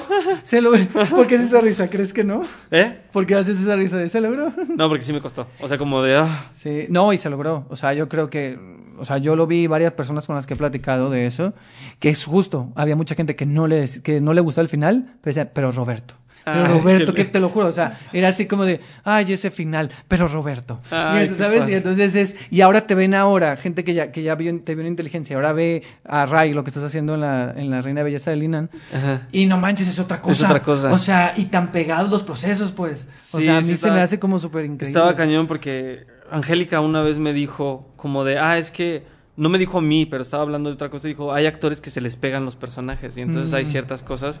Y yo lo, lo escuché y dije, ah, tengo que tener cuidado con eso porque no lo había pensado y es muy cierto. Y entonces como que hacía el intento, justo hice el intento desde el principio de que Ray tuviera otra cosa corporal. Mm. Como para que no se... Y otra forma de pensar y otra forma como de estar en escena para que no, no se me empalmaran. Porque me pasó con Indecente y Jauría Mm. que ahí sí se me empalmaron. De pronto había ciertas cosas físicas que tenían indecente que las metía en el abogado de Jauría. Y yo me daba cuenta. Y decía, ojalá nadie las vea juntas. Creo que también voy a decir algo que a lo mejor vas a decir que, que maldito, pero es que también en ambas pues son obras más de ensamble. Sí. Entonces estás consciente que, o Sí. sea, como dices, Que en nadie me Jauría- ve, como en que- Jau- no, no, no, no, no, no, que nada te vea, pero es decir, o sea, no, o sea, sí hay como personajes, pero por ejemplo, en Indecente tienes varios personajes, ¿no? Ajá. Y en y a final de cuentas, pues es como un rollo más como de música, o sea, es un ensamble como de musical. Y la gente está viendo a Jorge Lan, ya, o sea, no a Lemel y a las a Ana Guzmán y Majo que están impresionantes y como que ellas son el foco. Sí, pero también el foco sí empieza primero contigo, porque tú interpretas a la versión joven. No, mejor de- pensar que no, ¿no? Pues están tranquilos. Mira, o sea, no, la No, neta, pues- nadie me ve, mejor. Dejémosla así mejor. ¿no? No, sí, Soy sí, invisible. No, no, no me refiero a eso, pero sí me refiero que al final de cuentas hay como un ensamble y acá son personajes, bueno, en inteligencia actoral, pues es Sí, el no protagonista, forma, o sea, es no hay manera, o sea, Sí, que no es el prota. ¿tú crees que el ah no, El Eh, prota, prota es, el director? Es el director. Y es el que más sale. Pero Sí, es curiosamente la gente, La gente se lo- quedaba se con, queda más, sí, es con. Paco Paquito. Sí, es o sea, de que, ah, es que es muy... O sea, el personaje está hecho para eso. Sí, porque- sí, sí. O sea, no me... O sea, hay una cosa de que cualquier persona, cualquier actor que le hubiera tocado este personaje, pues es... Es muy lucidor, es a lo que voy. O sea, si lo has- si te entregas... Pero si lo haces bien. Sí. O sea, creo que tú lo hiciste bien y, y no es por hacerte la barba, o sea, y salió, No, porque hombre, tiene, gracias. tiene una. No, no, pero es que tiene, tú lo dijiste, tiene una línea delgada. Y ese personaje en manos de otro actor pudo haber sido algo insoportable, que dijeras, ya que deje de pasar, o sea, ya que venga la siguiente escena donde no aparezca. Es que eso podía Sí, pasar. era lo que me y a lo mejor era tu miedo. Y tuve, y tuve, eh, le pedí notas de dirección a ChatGPT. Neta. Tuve así, me metí, tuve una conversación, le conté de qué iba la obra y luego le pedí notas. O sea, le dije, ¿cómo interpretarías a mi personaje? ¿Y y qué te dijo- decía? No estoy capacitado. No, me dijo este, me dijo, le dije, ¿cómo te harías pasar por una persona? Y me dijo que en contra, iba en contra de la, de la ética de las inteligencias artificiales, entonces no podía. Le dije, bueno, en el caso de que fuera la obra, ¿no? La ficción y no sé qué, ya le conté la obra y me dijo, es muy difícil. Me empezó diciéndome, es muy difícil lo que me estás diciendo porque la cosa, la dificultad está en que tienes que hacer al robot de tal forma que los de adentro, que el público pueda decir, bueno, los de adentro puede que no lo noten porque es raro, pero Mm. pues igual le dicen es un friki el actor, pero de fuera tiene que ser muy claro que el robot lo está intentando.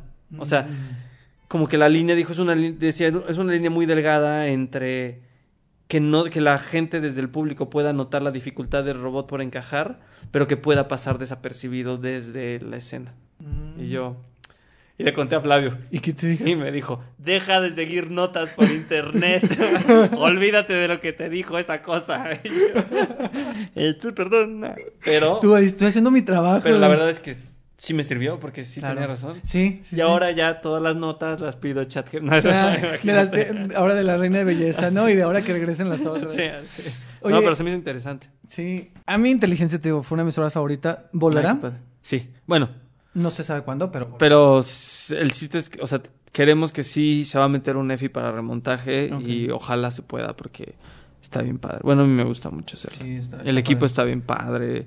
Me gustó trabajar con todos, o sea, son súper buenos compañeros, son buen, muy buenos actores, actrices, o sea, está... A mí me encanta. Y Ojalá aparte, ojalá. Las que sí regresan son Ajá. Indecente y Jauría. Exacto. ¿Puedes decir fechas o más o menos por qué meses? Mira, podría si me la supiera, pero, o sea, Pero- es legal decirlo. es legal, pero no te la sabes. Sí, exacto. Ah, Es que madre así soy. Muy bien. Un pero desmadre. ¿sabes el, el mes? Sí, ye- eh, Jauría regresa en junio. O sea, sé que acabo La Reina de Belleza de Linan y luego dos o tres, o- tres semanas este, después, Principios de junio sería. en principios de junio, empieza Jauría. ¿En termina dónde se puede saber? En el Helénico. Ah, en el Helénico. Ajá. ¿En el Helénico? En el Helénico y en el Helénico. Madre Se va a cambiar algunas cosas porque tenemos que reensayar porque pues ya Ay. es a un frente. Claro. En el helénico helénico, luego eh, termina esa y inmediat- e inmediatamente la semana siguiente empieza Indecente, que va a ser julio y agosto. Ok. O sea, mm, sí, julio, agosto y también jue- jueves, viernes, sábado, domingo. pues si se quieren aventar el maratón Roberto Beck, Sí. vayan a ver La Reina Belleza de Linan. Estoy viviendo ahí en el helénico, pueden ir, preguntar por mí, tengo una covachita. Sí, no, no lo dudaría, ¿eh? Pero sí, ahí, ahí tienen el maratón, tienen esas tres opciones de, de seguiditas. Sí. Oye, y quiero hacer una, sí la voy a hacer, voy a hacer una dinámica con Sí. tus obras y con otras obras. Esta sí, tratar de que sea en respuesta corta, porque vamos a hacer un repaso. No, lo voy a hacer, lo voy a Entonces, hacer. Se llama Lo fácil y lo difícil. Yo te digo una de tus obras y tú me dices lo que fue fácil en esa obra y lo que fue difícil. Ok, Los ojos. difícil. No, ¿qué fue? No, es Ah. ¿qué fue lo difícil y qué fue lo fácil?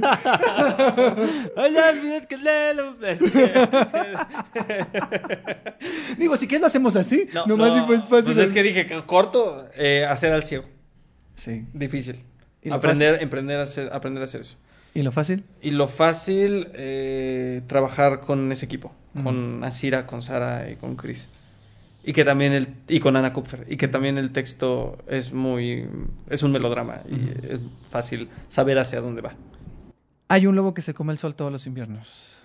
Muy difícil. sí, me, se me hizo muy difícil el, el interpretar eh, al psicópata, como entrarle ahí y ponerme en ese lugar súper sensible. Y lo fácil era que fue desde un lugar donde me gustaba mucho, entonces nunca me pesó. Mm. Y esos temas me gustan mucho. Todos los temas de la psique humana y me, me gustan. Corridos checovianos. Eh, lo difícil eran los acentos. Mm. O sea, y que me daba risa. Porque aparte uno era como, uno era como así. O sea, como, ay señora, no sé qué. no, ya, ya lloró. ya- Y el otro eh, era como, no, usted es señorita Margarita Chaparro de Almanza, ¿sabe qué? O sea, como hacer eso. Y luego me, me daba mucha risa con Asira. Había un texto en específico que era como, que me lo decía Asira, que te lo dejaron caro, Iván, algo del perro. Y siempre que veíamos ese, y con Mario también. O sea, no reírme. Y lo, lo fácil es que pues es un, pues, un juego, es ir a jugar. Y era una Era muy obra comedia. Yo me encanta. O sea, esa es la obra que creo que podría hacer y hacer y hacer y hacer y ser feliz haciendo. Era muy divertida. Sí, no. Mirando al sol. todo, lo, todo lo contrario. Lo fácil era el trabajo con Chris y con Barreto y que el texto estaba muy bien escrito por parte de Chris. Chris es un gran director, bueno, a mí me parece, y Barreto es un tipo raro de encontrar, pero un actor hipersensible así de grande, es raro de encontrar. Y lo difícil es que mm, que pues es clavarse, era clavarse en una cosa como del budismo y, y te pedía un estado emocional muy complicado, o sea, afortunadamente ya hemos trabajado tanto juntos Cristian y yo que fue fácil acceder a ese lugar, pero estar siempre en ese lugar era muy complicado. Jauría. Jauría es, es, di- es difícil el tema, es difícil eh, el- el- cómo está estructurado, es difícil a- actuar como, como un cardumen todos juntos, los hombres. O sea, siento que, que- que es muy complicado y siento que, mm, que va a ser una constante en lo que te estoy contestando. Que yo siempre la facilidad la encuentro en el trabajo en equipo. O sea, yo siento que en la vida todo lo que es en... e- O sea, la vida es más fácil cuando lo hacemos en equipo, todo. Entonces promuevo mucho eso, como equipos que, me, que se sientan como una familia. Y siento que eso tenía Jauría. O sea, eh, Angélica, por parte, empezando por Angélica y también este Fabiola, nuestra asistente, y Sam como productor, y Alan, y los compañeros, todos nos hicimos muy amigos. Ana Sofía eh, promovió también esta cosa de vamos a juntarnos porque ella lo necesitaba, como necesito conocerlos por fuera, no solo recibir esta violencia cada ensayo, que sé que no son ustedes, pero entonces nos juntamos mucho. Ana Sofía la quiero, es una amiga que quiero muchísimo y va a ver mis obras y yo así, o sea, es una linda Ana Sofía. Indecente. Indecente me costó un huevo y la mitad del otro, perdón, pero el que tenía que cantar y bailar y dije, no seas mamón. Porque aparte yo nunca canté, o sea, yo, a mí me dijeron... Pero si eres apenado.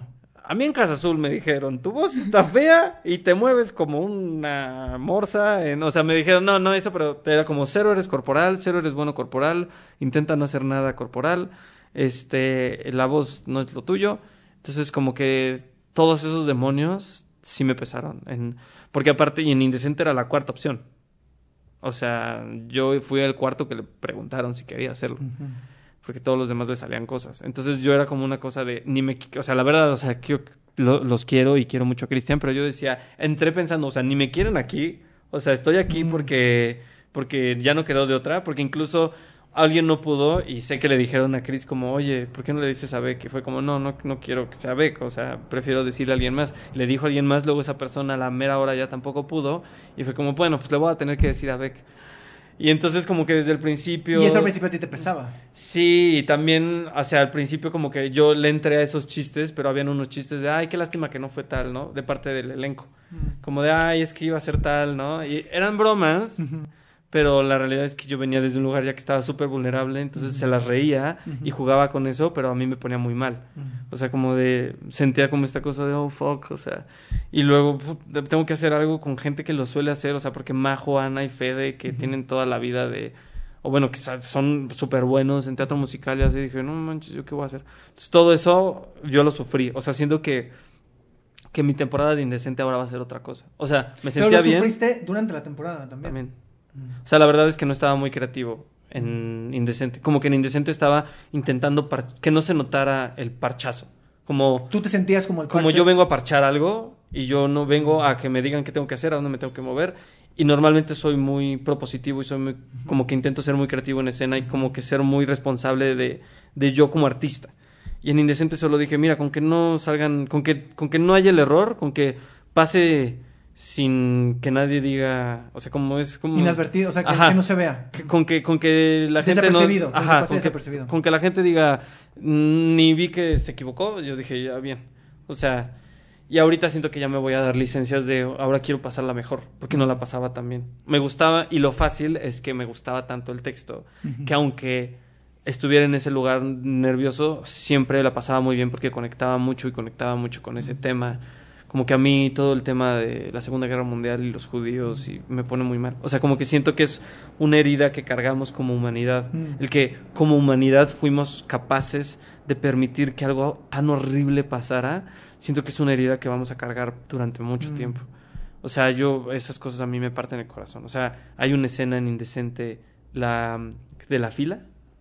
Ah, sí. Ah, Sí, sí, puf, sí. A mí esa, desde el primer ensayo, fue como, o sea, lo pienso y me dan ganas de llorar. Sí, es muy fuerte. Y me puse a leer los libros, la trilogía de, de Primo Levi, que es, eh, es un químico que estuvo en unos campos de concentración, un químico italiano, que estuvo en unos campos de concentración y escribe todo lo que vivieron y es así de... O sea, de leer y llorar y veía el pianista, porque soy mucho de ver, veía el pianista y me acababa y luego en el pianista salen tres músicos que son Mm. que es una mujer que toca el violín, un hombre que toca el acordeón y un hombre que toca el clarinete, que son los mismos de Indecente, así yo, ay no, no podía. La lista de Schindler, así todo, no, eso es- me encantan, pero mm, conecto desde un lugar que me sorprende lo mucho que conecto. Y sé que tengo a- sé que tengo ascendencia judía. Entonces no sé si hay algo ahí como Ah, que ya vengo está. arrastrando Sí, que claro. Y ahora que regrese Indecente la vas a disfrutar más. Sí, y ya, la verdad es que a veces que estoy en mi casa y digo, esta escena la voy a llevar por acá. Y ya me voy a dar más licencia de, no jugaba tanto con las voces, no Mm. jugaba tanto con, como que te digo, estaba muy en la cosa de que no se note el error, que parche, que nadie salga diciendo como, como, híjole, todo muy bien, pero lástima que este chavo. Como que era lo que... No se siente. ¿eh? Ah, o sea, bueno. te lo, te lo A prometo. ver, digo, que no tengo- se yo, siempre estoy como, yo siempre Te pienso que soy muy mal actor, entonces, No. lo- eh, pero lo tengo, o sea, todo el tiempo es como, soy lo peor. Qué. Entonces, Pero- pero- vivo pero- así y tengo como este, ¿cómo se llama? El... Síndrome del impostor. Eso, lo tengo muy cañón. O sea, como que siento que en cualquier momento la gente va a decir, ah, ya te, ya te encontré el truco. Así vivo pensando eso. O sea, como que hay algo que, que hay algo que, que, que algo ve la gente que yo hago y que, que los siento como que algo estoy engañando, pero en realidad algún día se van a dar cuenta de que, no sé, o sea, y no sé qué sea, pero siempre pienso que algo así me va a pasar. Sí, o sea, lo vivo así. Justo lo que mi trabajo ha sido ahorita como relajarlo y asumir que... Asumirme como que alguien que sí puede hacer las cosas. En IA lo empecé a vivir como... O como lo puedo hacer bien. Como empezar a, a, a vivir desde un lugar más pleno. Elena me hizo... Elena la de Ujú. IA me hizo... me Elena leyó... del el- Río, ¿no? Elena del Río. Me leyó el tarot Mm. porque sabe eso y las cosas que me dijo ahora las he estado implementando como como de que tenía plenitud pero me salió esa y es como que no le das voz a eso como que la Mm. que si es al revés no sé qué y era que nunca asumo como de que sí puedo y que sí merezco y que sí y me dice date licencia de eso de decir está padre porque incluso cuando doy las gracias no sé si me han visto soy como de, "Ay, gracias gracias Sí, sí, o sea sí, como que me, como "Ah, ya dejen de aplaudir no por favor me pongo muy nervioso Sí, así vivo. Bueno, quedan dos de esta sección. Eh. Inteligencia actoral, lo fácil y lo difícil. Eh, fue muy complicado hacer los tres personajes. O sea, sí fue muy difícil. Fue muy difícil todo lo que era el robot de de pronto poder hablar como ser o no ser, esa es la disyuntiva, es más honroso. O sea, esas cosas son muy difíciles, las cosas corporales. O sea, siento que hacer el robot era bien complicado. Eh, y lo fácil es que siempre, de- digamos que el equipo ya va a estar de cajón, que ya no voy a decir, pero el equipo, este, y em, que Flavio escribe muy bien. Mm. Entonces, dialoga muy bien sus escenas y por tanto sus escenas, sus obras son fáciles de actuar. Mm. Porque la lógica es... No, no tienes que hacer malabares para que sucedan las escenas o para pasar de un tema a otro. Eh, Es... Entiende muy bien. Entonces, están tan bien dialogadas que es... Pasa un poco como con Martin McDonagh, Ujú. que se vuelven fáciles de actuar. Mm. O sea, no tienes que hacer gran cosa. Y por último, la reina de belleza de Linan, lo fácil y lo difícil. el texto es, o sea, está tan padre que este, lo mismo, o sea, es fácil actuarlo, este, es divertido actuarlo, entonces, como que ya desde ahí es muy divertido y lo difícil, te digo la verdad, Sí, dilo, dilo, dilo. que la gente no se vaya a dar cuenta, pero me quiero reír en todas las escenas. Cada vez que salgo escena me quiero reír. Mira. Estoy aguantándome las ganas porque me, me parece muy chistosa Sofía. Y me parece que mi personaje hace cosas que de pronto me saca porque son muy cagadas. O sea, y no, no, no, no me saca porque son cagadas, más bien me estoy divirtiendo tanto como actor porque me gustan tanto las escenas y el personaje, me encanta el personaje de Ray. O sea, desearía que saliera en toda la obra, pero son tan divertidas que es difícil no reírse. O sea, incluso a Tonio le pasa que luego está atrás y se supone que no podemos hacer ruido y se, se, se ríe y se tapa la boca. Y a mí también me pasa, o sea, y con la señora hay unas en específico que cuando le pregunto si le va a dar la carta y que me dice, yo jamás le daré la carta, o sea, me da una risa, me lo tengo que aguantar y que, y que hace como esta cosa de que cruza los dedos, Sí, así sí, como sí, para que no la vea y yo sé que lo está haciendo y entonces es, una carta es algo privado. Y luego dice, no, hay veces que me dices, una carta es algo privado, Y la, gente, y la gente se ríe ahí. Sí. O sea, uno como público se ríe, pero tú no puedes. Yo no puedo, yo tengo que estar muy serio como, ok, señora, me lo esas me dan mucha risa. Y también cuando hay un momento en donde estamos en la tele y que le hago un chiste y que nos quedamos como, sí, sí, en fin, sí, y si nos quedamos viendo y es como una pausa incómoda y la señora me ve como, como, una como con la boca abierta así. siempre me quiero reír, siempre. Me dio risa nomás de verte Ah, cómo sí, tú no, limitabas. Eso me cuesta. Y Angélica me decía, todavía en el ensayo general, me, o sea, sin público me reí. Y Angélica me decía, Roberto, deja de reírte. Yo, perdón, las no va a pasar, te lo prometo. Bueno, en la que yo fui no pasó. No, ¿Qué, ah, oh, no, en la que fuiste sí pasó. ¿Sí pasó? Pero no, te- No, se me di cuenta. Me fui a la ventana. Ah. Me asomé en la ventana. O sea, me tengo, o tengo la licencia de ir a la ventana, Ajá. pero porque tengo que ir a ver si, si, este, si está llegando la, esta Maureen. Ajá. Y hubo una parte donde me dio mucha risa algo que hizo. Y, entonces ventana. me fui a la ventana y ahí me aproveché para hacer como un... Y ya regresé. Ok, muy bien. El chiste es que no se dieron cuenta. O sea, porque Claro. no me vi que no, no me veía, porque me asomé mucho, me tapé. Claro. Que ahí sí digo, mal actor, no lo hagan. Pero lo que pasa es que es- lo hago porque me divierte tanto hacerlo. O sea, como que ahora estoy en una exploración como actor de, de empezar a llevar la actuación a algo mucho más lúdico. Ya no Mm. solo... Porque antes me gustaba, pero me gustaba porque conectaba emocionalmente y la sufría. Y ahora es como, ¿cómo puedo hacer un juego de eso? Mm, Y ahora estoy como descubriendo otra faceta que está bueno, que me da, me permite ser mucho más expresivo y mucho más, apostar mucho más fuerte y arriesgarme más, porque ahora lo juego desde otro lado, no desde, desde, no sé cómo decirlo. Sí, o sea, no tanto desde el sufrimiento, pues, sino desde... Sí, como que en el Lobo, las primeras, la primera temporada de Lobo había funciones que podían ser muy padres y otras que podían ser de pena ajena. Y era porque si conectaba eran bien padres y si no conectaba, Mm. no, porque yo lo que hacía era que, que lo que me pasa sea tan grande que no haya forma de que no lo vea el espectador.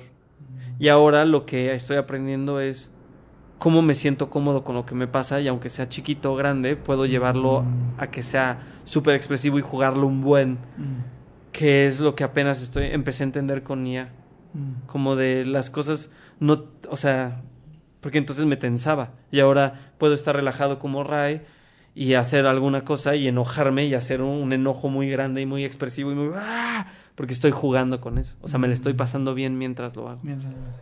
Sí, ahí es una es como una exploración personal sí. que estoy como como que siempre estoy estoy buscando cómo puedo ser mejor, cómo puedo mejorar, cómo puedo mejorar, cómo- y entonces voy como encontrando caminos nuevos sin desechar otros, pero ahorita esa es la exploración en la que estoy ahorita.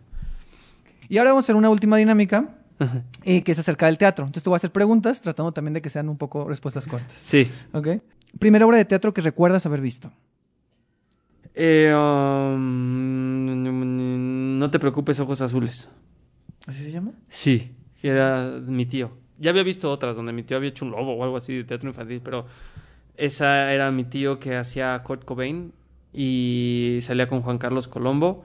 La había escrito y dirigido Sergio Zurita y era una cosa de Kurt Cobain cuando se iba a suicidar se le aparece Frank Sinatra y lo intenta convencer de que no lo haga.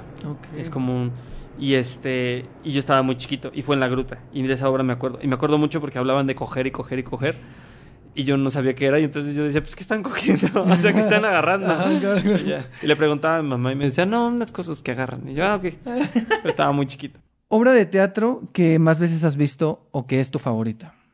La obra de teatro que más veces he visto eh, um, Susi chingón historia de amor Ok. esa la vi creo que es la que más vi como espectador la Divina Ilusión también la vi tres veces que para mí tres veces ver Ya una es- obra yo es normalmente veo una Mm. Un sueño cumplido.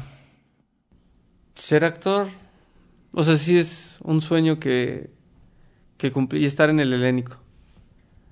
Me Ah. pasó que, que el primer día de IA que estaba muy nervioso y de pronto me paré en el helénico y dije, mm, o sea, estoy parado aquí enfrente de todas estas butacas el día del estreno, que iba, que iba a estar lleno. O sea, que sí se nos llenó, o sea, porque se estrenó amigos y prensa. Y dije, eh, va a estar lleno esto y estoy nervioso y en lugar de estar nervioso debería estar viviendo lo cabrón que está que cuando me hubiera imaginado que iba a estar aquí parado en una obra donde la gente me va a estar viendo porque es casi todas las escenas, es, o al principio las primeras escenas, sobre todo la del robot, la 3, es como, estoy aquí para que véanme, véanme. Dije, en lugar de estar nervioso, debería disfrutar así de, estoy aquí y qué gusto que me estén viendo. Entonces, eso es un sueño cumplido. Creo que ya lo dijiste, pero, sí pero me gusta esta pregunta y es nueva. Un miedo de esta profesión. O sea, un miedo que tienes relacionado con esta profesión. Tengo mm, miedo al fracaso y a pasar desapercibido. O sea, sí le tengo mucho miedo a, a eso.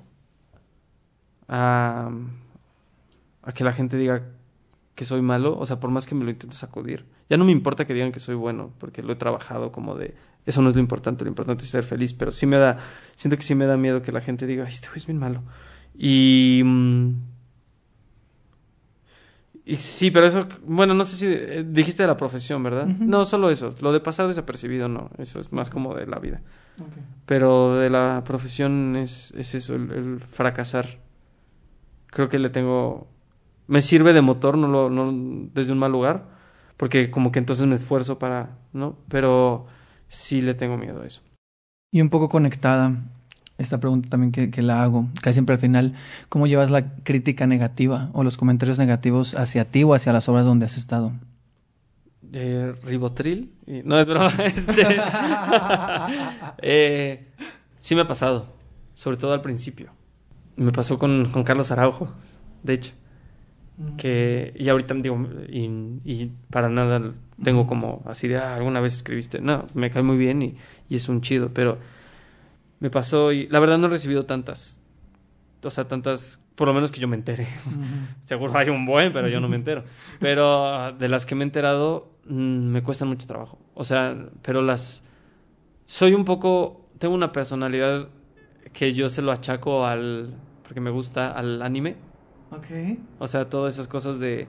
de baja la cabeza y síguete esforzando, baja la cabeza y síguete Ah, esforzando. y todo es una oportunidad para hacerlo mejor. Eso, estoy muy clavado en eso. Entonces, cuando algo llega, sí me duele y vivo ese dolorcito, pero no me, no me deprime. Como que digo, como, como, bueno, algo yo no estoy haciendo. Algo, algo hay que trabajar. Y entonces, como que agacho la cabeza. Y es un poco como funciona en la vida. Porque a veces siento malas vibras de, en algunos momentos o algo. Y yo solo digo, como voy a bajar la cabeza y voy a seguir haciendo lo mío. Como que ese es mi, mi lema. Siempre, siempre, siempre. O sea, cuando he recibido cosas feas también, que luego siempre se liman, pero en procesos, en partes del proceso, cuando empiezo a sentir mala onda de parte de algún compañero o algo que se ha llegado a pasar, este, o sea, muy rara vez, pero como que yo digo, mira, ahorita está viviendo eso, tú agacha la cabeza y sigue haciendo lo que tienes que hacer, no te- o sea, solo vive eso. Entonces, así llevo las críticas, intentando aprender. O sea, como que digo, por algo lo dicen, vamos a apre- aprender de ellas y me voy a esforzar porque no lo vuelvan a decir. Mencionaste ya que en la escuela pues te dijeron cosas no tan chidas acerca de tu voz y así. Ajá. ¿Qué cosas? Porque se habla mucho de que en la escuela no se aprende tanto y que todo lo aprendes afuera. ¿Qué cosas sientes que sí aprendiste en la escuela? O sea, de, de actuación, de teatro. O sea, Aprendí. Aprendí a confiar en mí mismo, a creer más en mí que los demás. a lo- o sea, era más importante lo que yo creía de mí que los lo que los demás creían de mí. Y también con Martín, que fue mi maestro de tercero, Martín Acosta, aprendí muchas cosas con él. O sea, él yo diría que él es. Que Cristian y él, sobre todo Cristian, porque es con el que más he trabajado, pero que de la escuela diría que Martín es mi maestro de actuación. O sea, por, por mucho. Y también de Viri Olvera aprendí un Mm. par de cosas. Este, la verdad. También recibí algunas cosas que a la fecha como que he estado teniendo que como dejar de cargar esas cosas, pero con Martín como una forma de estar en escena, de ver la ficción, de aprendí mucho de eso. Y de otros maestros, o sea, como formas de ver la profesión, de abordar la profesión. Esquerra siempre nos decía que no sabía si ser una buena persona ayudaba como actor, pero que él creía que sí, y pues que estaba Mm. padre. Entonces, eso lo viví con él y, y lo intento siempre llevar a mi vida. ¿Qué crees que necesita cambiar en el teatro mexicano? Siento que tenemos que tratarnos con más cariño, la neta. O sea, siento que hace falta mucho amor y siento que hace falta relajar algo que creo que venimos cargando y no, o sea, a ver si no me... Pero siento que venimos cargando una cosa de sentirnos poco importantes, Mm. pero como no, no como entre nosotros, sino como una cosa que para el afuera el teatro no es importante y entonces se volvió como una cosa de, de somos muy... es cuando empezó los maestros, estos maestros que, que la escena no para hasta que yo diga que pare, así casi casi estés- te estén rociando de gasolina y te esté violando el Mm. compañero, hasta que yo diga que pare y cuidado con hacerme algún desplante porque yo termino tu carrera y Mm. siento que hubo una construcción de cómo, cómo salimos, sobre todo en los hombres, como salimos del salón de clases y voy al súper y nadie me ubica y no soy más que un güey que nadie da un peso por él. Entonces se crearon como estas, ah, estos egos enormes cuando estaban del lado de, y siento que todavía hay que relajar algo de eso, como de no aprovecharse de ese lugar de poder como para ligar, de no tratar mal a los compañeros, de, o sea, siento que hay algo de, de, güey, lo que hacemos, no hay otra forma que hacerlo más que con mucho amor, o sea, y nadie se está haciendo rico y nadie, o sea, la realidad hasta los que dicen que se hacen ricos es como tampoco se hacen ricos, o sea, no, entonces como que siento que bajarle al ego y descubrir que muchas veces el ego y la arrogancia vienen desde un lugar de sentirse súper vulnerables y súper rotos y empezar a darle voz a eso, siento que nos haría trabajar mejor como equipo, porque sí es cierto, o sea, lo vi en la pandemia, sobre todo a mí la pandemia me, me modificó muchas cosas y es como siempre que hacemos algo en equipo es más fácil. Y siento que en el teatro a veces no lo hacemos. Eso. O sea, sí, o sea, a mí me, me parte ver ciertas cosas, ciertas actitudes con compañeras, con, o sea, no sé. Eso. Sí me malviaja, como podrás ver. No, pero está muy bien. O sea, es que a mí me gusta que la gente se intense. Y mis preguntas es que- son... Es que es importante también señalar, o sea, creo que es importante como has mencionado varias, o sea, estos temas que son importantes, Ajá. que tienen que ver con los trabajos en equipo y que tienen que ver con el hacer con las cosas con amor. Pero también te agradezco mucho porque siento como la parte muy vulnerable. O sea, yo no sabía, o sea, que tú te sentías que no eras buen actor. O sea, Sí. o sea, yo entiendo que los actores Viven en batallan con e- en esta lucha, ¿no? Y comúnmente, tristemente, varias mujeres han estado aquí y lo mencionan, ¿no? O sea, desde el síndrome de la impostora. ¿no? Pero también en verlo en hombres, porque no siempre lo ves. O sea, yo también veo actores y gente que la veo como que, híjole, no es tan bueno. O sea, pareciera que es al revés. Como que los actores que no son tan buenos se lo creen mucho y los que son buenos no se lo creen. Digo, y no, no te digo por hacerte la barba, o sea, Sí, te lo no, digo no, no. porque se me hace muy interesante ver esta perspectiva, pues. Y, y yo, y si te fijas, yo realmente no, a, a excepción de esta última de los miedos, tampoco es que, o sea, salió, simplemente Sí. salió en, sobre todo porque has estado como muy presente, tal A, vez es a mí Chris me dijo alguna vez que yo lo, lo intentaba tapar en la escuela y luego entendí que no, pero me lo dijo, güey, tu mayor virtud es que eres un sensiblón. Mm. Me dijo, eso es tu mayor virtud, o sea, que te hacen así y todo te duele y todo el tiempo estás, o sea, me pasa, ahorita ya me pasó, pero que- mm, eh, nos hacemos este chiste luego Chris y yo, pero de de como ves la de Avengers en Hulk, que le preguntan, ¿por qué te convertiste en Hulk así? Y dices, es que este es mi secreto, siempre estuve enojado. O sea, yo siempre estoy así. O sea, siempre podría llorar en cualquier momento. Como que si nada más me con- como que me abro un poco a lo que es la vida, es como, ay, pero puede ser desde que me conmueve mucho porque es muy bonita o de que me entristece porque hay cosas muy como que vivo así Mm. y siento que siento que casi todos vivimos así normalmente, pero se nos enseña como hombres que no debes de hacerlo, ¿no? Y, y entonces ves como, o sea, me ha tocado ver compañeros que es como de, no, yo estoy súper chido y no sé qué, digo, güey, lo que necesitas es un abrazo, pero no lo pides y cuando alguien te lo quiere dar no sabes cómo recibirlo, pero la Claro. realidad es que no estás súper bien, estás muy roto y estás pasándola mal. Mm. Y siento que, que estamos todo el tiempo como en... ah, se nos dice como que hay que tapar eso y de pronto, pues la realidad es que no, o sea, todos tenemos esas cosas, todos tenemos miedos y todos tenemos incertidumbres porque pues es la, la vida, nadie sabe muy bien para qué estamos aquí. O sea, todo el tiempo estamos intentando descubrir cuál es nuestro objetivo, por qué estamos aquí, cómo, cómo hacerlo mejor, si le estoy cagando o no, ¿no? O sea, porque uno no sabe, de pronto es como, no sé si esto, esto que estoy haciendo está bien o si, pero pues lo estoy haciendo y ojalá alguien me dijera si estoy bien, pero nadie me lo puede decir porque nadie sabe. Y cuando le das voz a eso, te abre un, un rango impresionante de, de, pues, de lo que es el humano y a la gente nos gusta ver eso. O sea, por eso nos gustan los Joaquín Phoenix o nos gusta, Ujú. porque los ves y dices, este güey está poniendo todo lo que es. O las Viola Davis, que es impresionante, por eso siento. Como que ese es el camino que yo siento que es el buen camino. Y todos lo tenemos, solo hay que darle voz. Penúltima pregunta. Sí. Eh, ¿Ubicas estas botellas eh, en este concepto de isla, estas botellas donde metes como un mensaje y lo avientas al mar? Sí. Entonces imagina que vamos a meter, eh, bueno, que tienes que escribir un mensaje para el teatro dentro de 50 años. O sea, tú lo vas a aventar al mar y el teatro o la gente que hace teatro lo va a ver dentro de 50 años. ¿Qué le dirías al teatro del futuro? Le diría que no se olviden que lo importante es descubrir nuevas preguntas y no querer ir a, a repetir las mismas respuestas. No sé, tal vez diría eso. Y que, el- y que como el teatro, como en la vida, intentemos hacerlo mejor, ¿no? O sea, no, no, la, no las obras, sino como como el teatro como, como comunidad, como equipo, como debería ser como hay que intentar ser mejor persona, o sea, siento que va de la mano, ¿no? Ser mejor artista es ser mejor ser mejor persona y ser para todo. Necesitamos ser mejores personas, siento. Y la última pregunta es Mm. que me hagas una pregunta a mí. Que tú me preguntes algo. ¿Qué qué te llevó a acercarte tanto al teatro? Parece que se parece a otros que me han hecho, pero es diferente. Lo voy a hacer así como me salió. Creo que la soledad.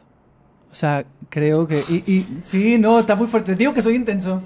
No, sí. Pero te lo voy a decir así porque... Ay, estamos llorando. Eh, sí, porque yo me acerqué más al teatro cuando llegué aquí. Y cuando yo llegué aquí, pues llegué, o sea, aprendí a andar solo todo el tiempo y todo el tiempo andaba por la ciudad solo y, y, y creo que... No sé, sí creo que la soledad. O sea, te puedo decir otras cosas mucho más, pero Sí. la soledad es cursi, pero a la vez es crudo, ¿sabes? O sea, Sí. es crudo. Y ahora me gusta ir mucho al teatro solo, pero también me gusta ir acompañado. Y, y mucho, y muchos de los amigos y la gente que tengo la he conocido por el teatro, ¿no? Y yo soy una persona súper ermitaña, o sea, yo soy súper ermitaño. Pero en el teatro me encanta que mi soledad no es como vista rara. O sea, no sé, yo encuentro un Sí. lugar en el teatro. Y, Eso y- me da eso. gusto. Es bonito. Me, me, me gusta porque yo tengo un tema con eso, con la soledad, como que digo que para mí es de los temas como súper... Y yo también un poco me acerqué al teatro por lo mismo. Entonces, y conozco otras personas que lo han hecho. Entonces, de pronto, como ver eso, decir qué bonito, que lo que dice, ¿no? El personaje de Indecente, cuando yo lo cambio por escribe, escribe es el original, pero cuando uno hace una obra de teatro deja de estar solo. Es una de mis frases favoritas. Entonces Gracias. es bonito. Gracias, Roberto. Gracias a ti.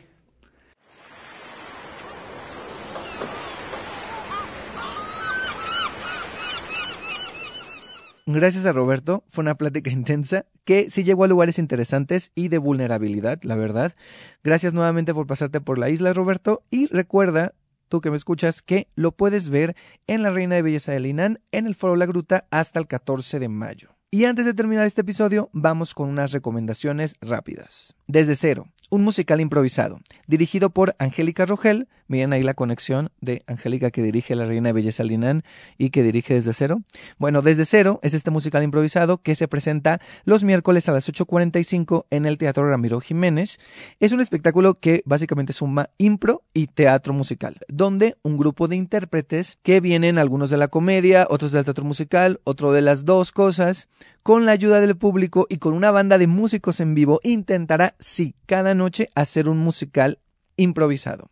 O sea, un musical que no se ensayó, que va surgiendo de las ideas que va lanzando el público, porque cuando tú llegas a esta función hay unos pizarrones y puedes poner títulos, puedes poner géneros, puedes poner cosas que les dan pistas a estos, a estos intérpretes para armar este musical y es una maravilla. O sea, si a ti te gusta eh, el teatro musical y si te gusta la impro o alguna de las dos, te va a fascinar, porque creo que es una cosa, es, si de por sí es súper difícil improvisar, improvisar en musical es todavía más difícil, porque no solamente están improvisando los actores, las actrices, sino que también improvisa la banda, improvisa incluso la iluminación, el sonido, o sea, es una cosa, es una cosa que dices, todo, todo está improvisado, pero está intentando sacar un producto de calidad y está, y es muy divertido. O sea, yo me reí, como lo dije al inicio en, de este episodio, en la intro, o sea, creo que es de las veces que más me he reído en el teatro, pero literal, o sea, yo que soy un llorón, o sea, estaba llorando de tanto reír. O sea, a ese nivel llegó mi risa.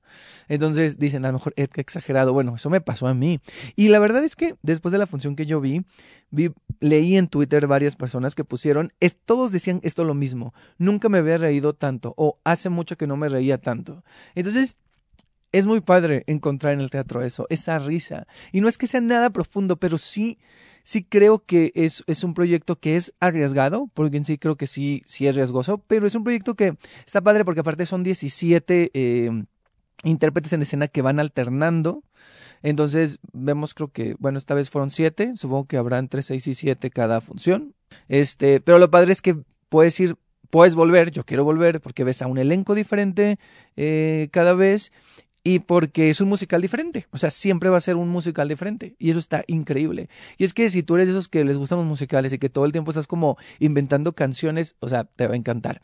Y ahora, la pregunta del millón. ¿Esto es para alguien que no le gusta la impro y que no le gusta el musical? No lo sé, pero creo que sería una buena oportunidad para que si no te gustan ninguna de estas dos cosas, pues vayas, ¿no? Igual y yo lo recomiendo más para la gente que, que le gusta la impro y que le gusta el teatro musical. Pero bueno, es para, es para todo el público. Y para cerrar esta recomendación rápida, que ya no es tan rápida, sí quiero hacer una observación. Creo que también depende mucho del elenco que te toque. ¿Por qué? Porque, pues, la impro tiene que ver mucho con escuchar, con la memoria también. Entonces, eh, creo que sí, por ejemplo, la función que yo fui, yo vi el estreno. Y sí había miembros del elenco que se notaba que no estaban tan presentes. O sea, si por sí en el teatro tienes que estar en presente, aquí tienes que estar súper en presente porque tienes que recordar todo lo que te dice el otro y seguirle el rollo al otro, ¿no? O sea, todo se basa mucho en el sí, ¿no? O sea, en que el uno te dice algo y tú dices sí para seguir continuando. Entonces, si no, después se ve atropellado y se cae el ritmo, o sea, se les cae el evento, pues. Y alguien que fue a, a la segunda función me contó que sí había piezas en el elenco que no funcionaban tanto y que entonces podía tener momentos tediosos. Entonces sí creo que es un volado y como decía, o sea, decía hace rato, o sea, es es, es, es, un proyecto arriesgado, o sea, es, es, arriesgado el proyecto y, el, y la pieza en sí, el momento escénico, es de riesgo también. Como puede salir un gran musical y grandes canciones y grandes momentos, como algunos que yo vi en la, en, en la función que me tocó, como puede que, que pues es alguna cosa que digas, ay, qué cosa tan rara, pero es parte del juego, o sea, creo que, pero que, que, que eso es lo que sucede, pues, pero sí quería hacer esa aclaración, pues, porque capaz si yo les digo ahorita, es increíble, ustedes van y pues no les tocó una buena función, ¿no? Y, y, y, y es un poco arriesgado, o sea, ir a ver con qué te vas a topar, ¿no? Entonces, tampoco no les podría decir, ah, eh, este es el elenco que les recomiendo, porque pues no sé cómo las combinaciones son, ¿no? O sea, creo que también depende mucho, no solo de si alguien es muy bueno cantando o muy bueno improvisando, sino también cómo esa persona eh, encaja o ensambla con el resto del elenco que le toca ese día, ¿no? O sea, creo que son varios factores, pero es interesante. Pero bueno, ahí está la opción.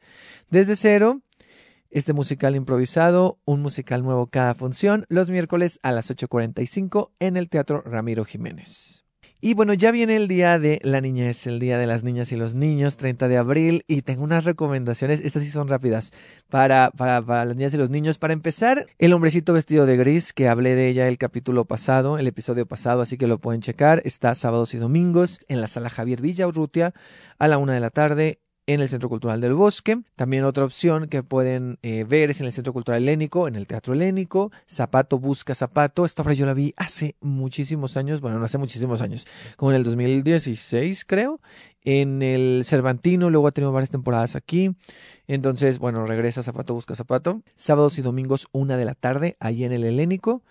Y también quiero hablar de la residencia de Proyecto Perla, que ha estado, ya lleva ya tuvo dos semanas, pero viene otras cuatro semanas con esas dos fines de semana que siguen. Va a estar presentándose en el Teatro El Galeón, Pato, Muerte y Tulipán, que esa no la he visto, pero me la han recomendado mucho. Así para que la vayan a ver, es la dramaturgia y dirección de Aide Boeto con Daniela Arroyo y Micaela Gramajo, del 29 de abril al 7 de mayo, sábados y domingos, una de la tarde en el Teatro El Galeón. Y los siguientes dos fines de semana va a estar eh, Cosas Pequeñas Extraordinarias, que de esta yo ya hablé aquí en el podcast. Va a estar sábados y domingos del 13 al 21 de mayo a la una también en el Teatro El Galeón. Con dramaturgia y dirección de Daniela Arroyo y Micaela Gramajo. Estas dos obras pertenecen a la residencia de Proyecto Perla, que comenzó con Malas Palabras y con Katsup. Estas ya pasaron, pero las que siguen son Pato, Muerte y Tulipán y Cosas Pequeñas y Extraordinarias, que esa es una de mis obras favoritas que vi apenas este año y me encantó, así que se las recomiendo. Sí para las niñas y los niños, pero también para los adolescentes, adultos y para todos, ¿no? Un llorar, un llorar.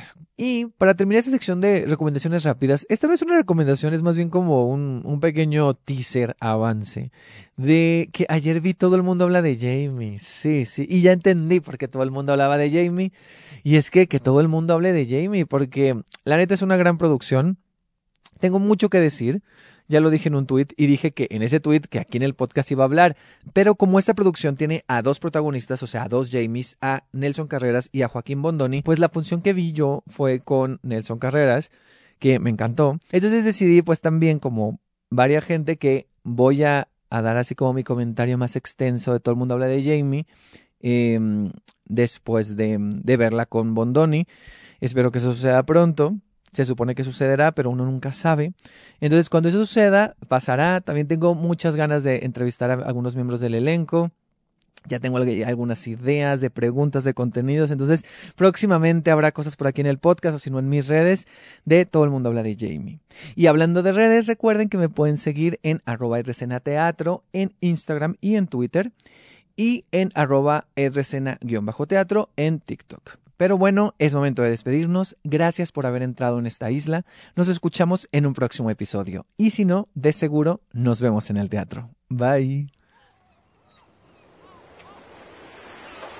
Es momento de dejar la isla, pero cada vez que vayas al teatro volverás a ella. Y si no, nos vemos aquí en un próximo episodio. Había una isla Pequeña isla es un refugio, un escondite, una isla que nos aísla o nos conecta ya lo sabré.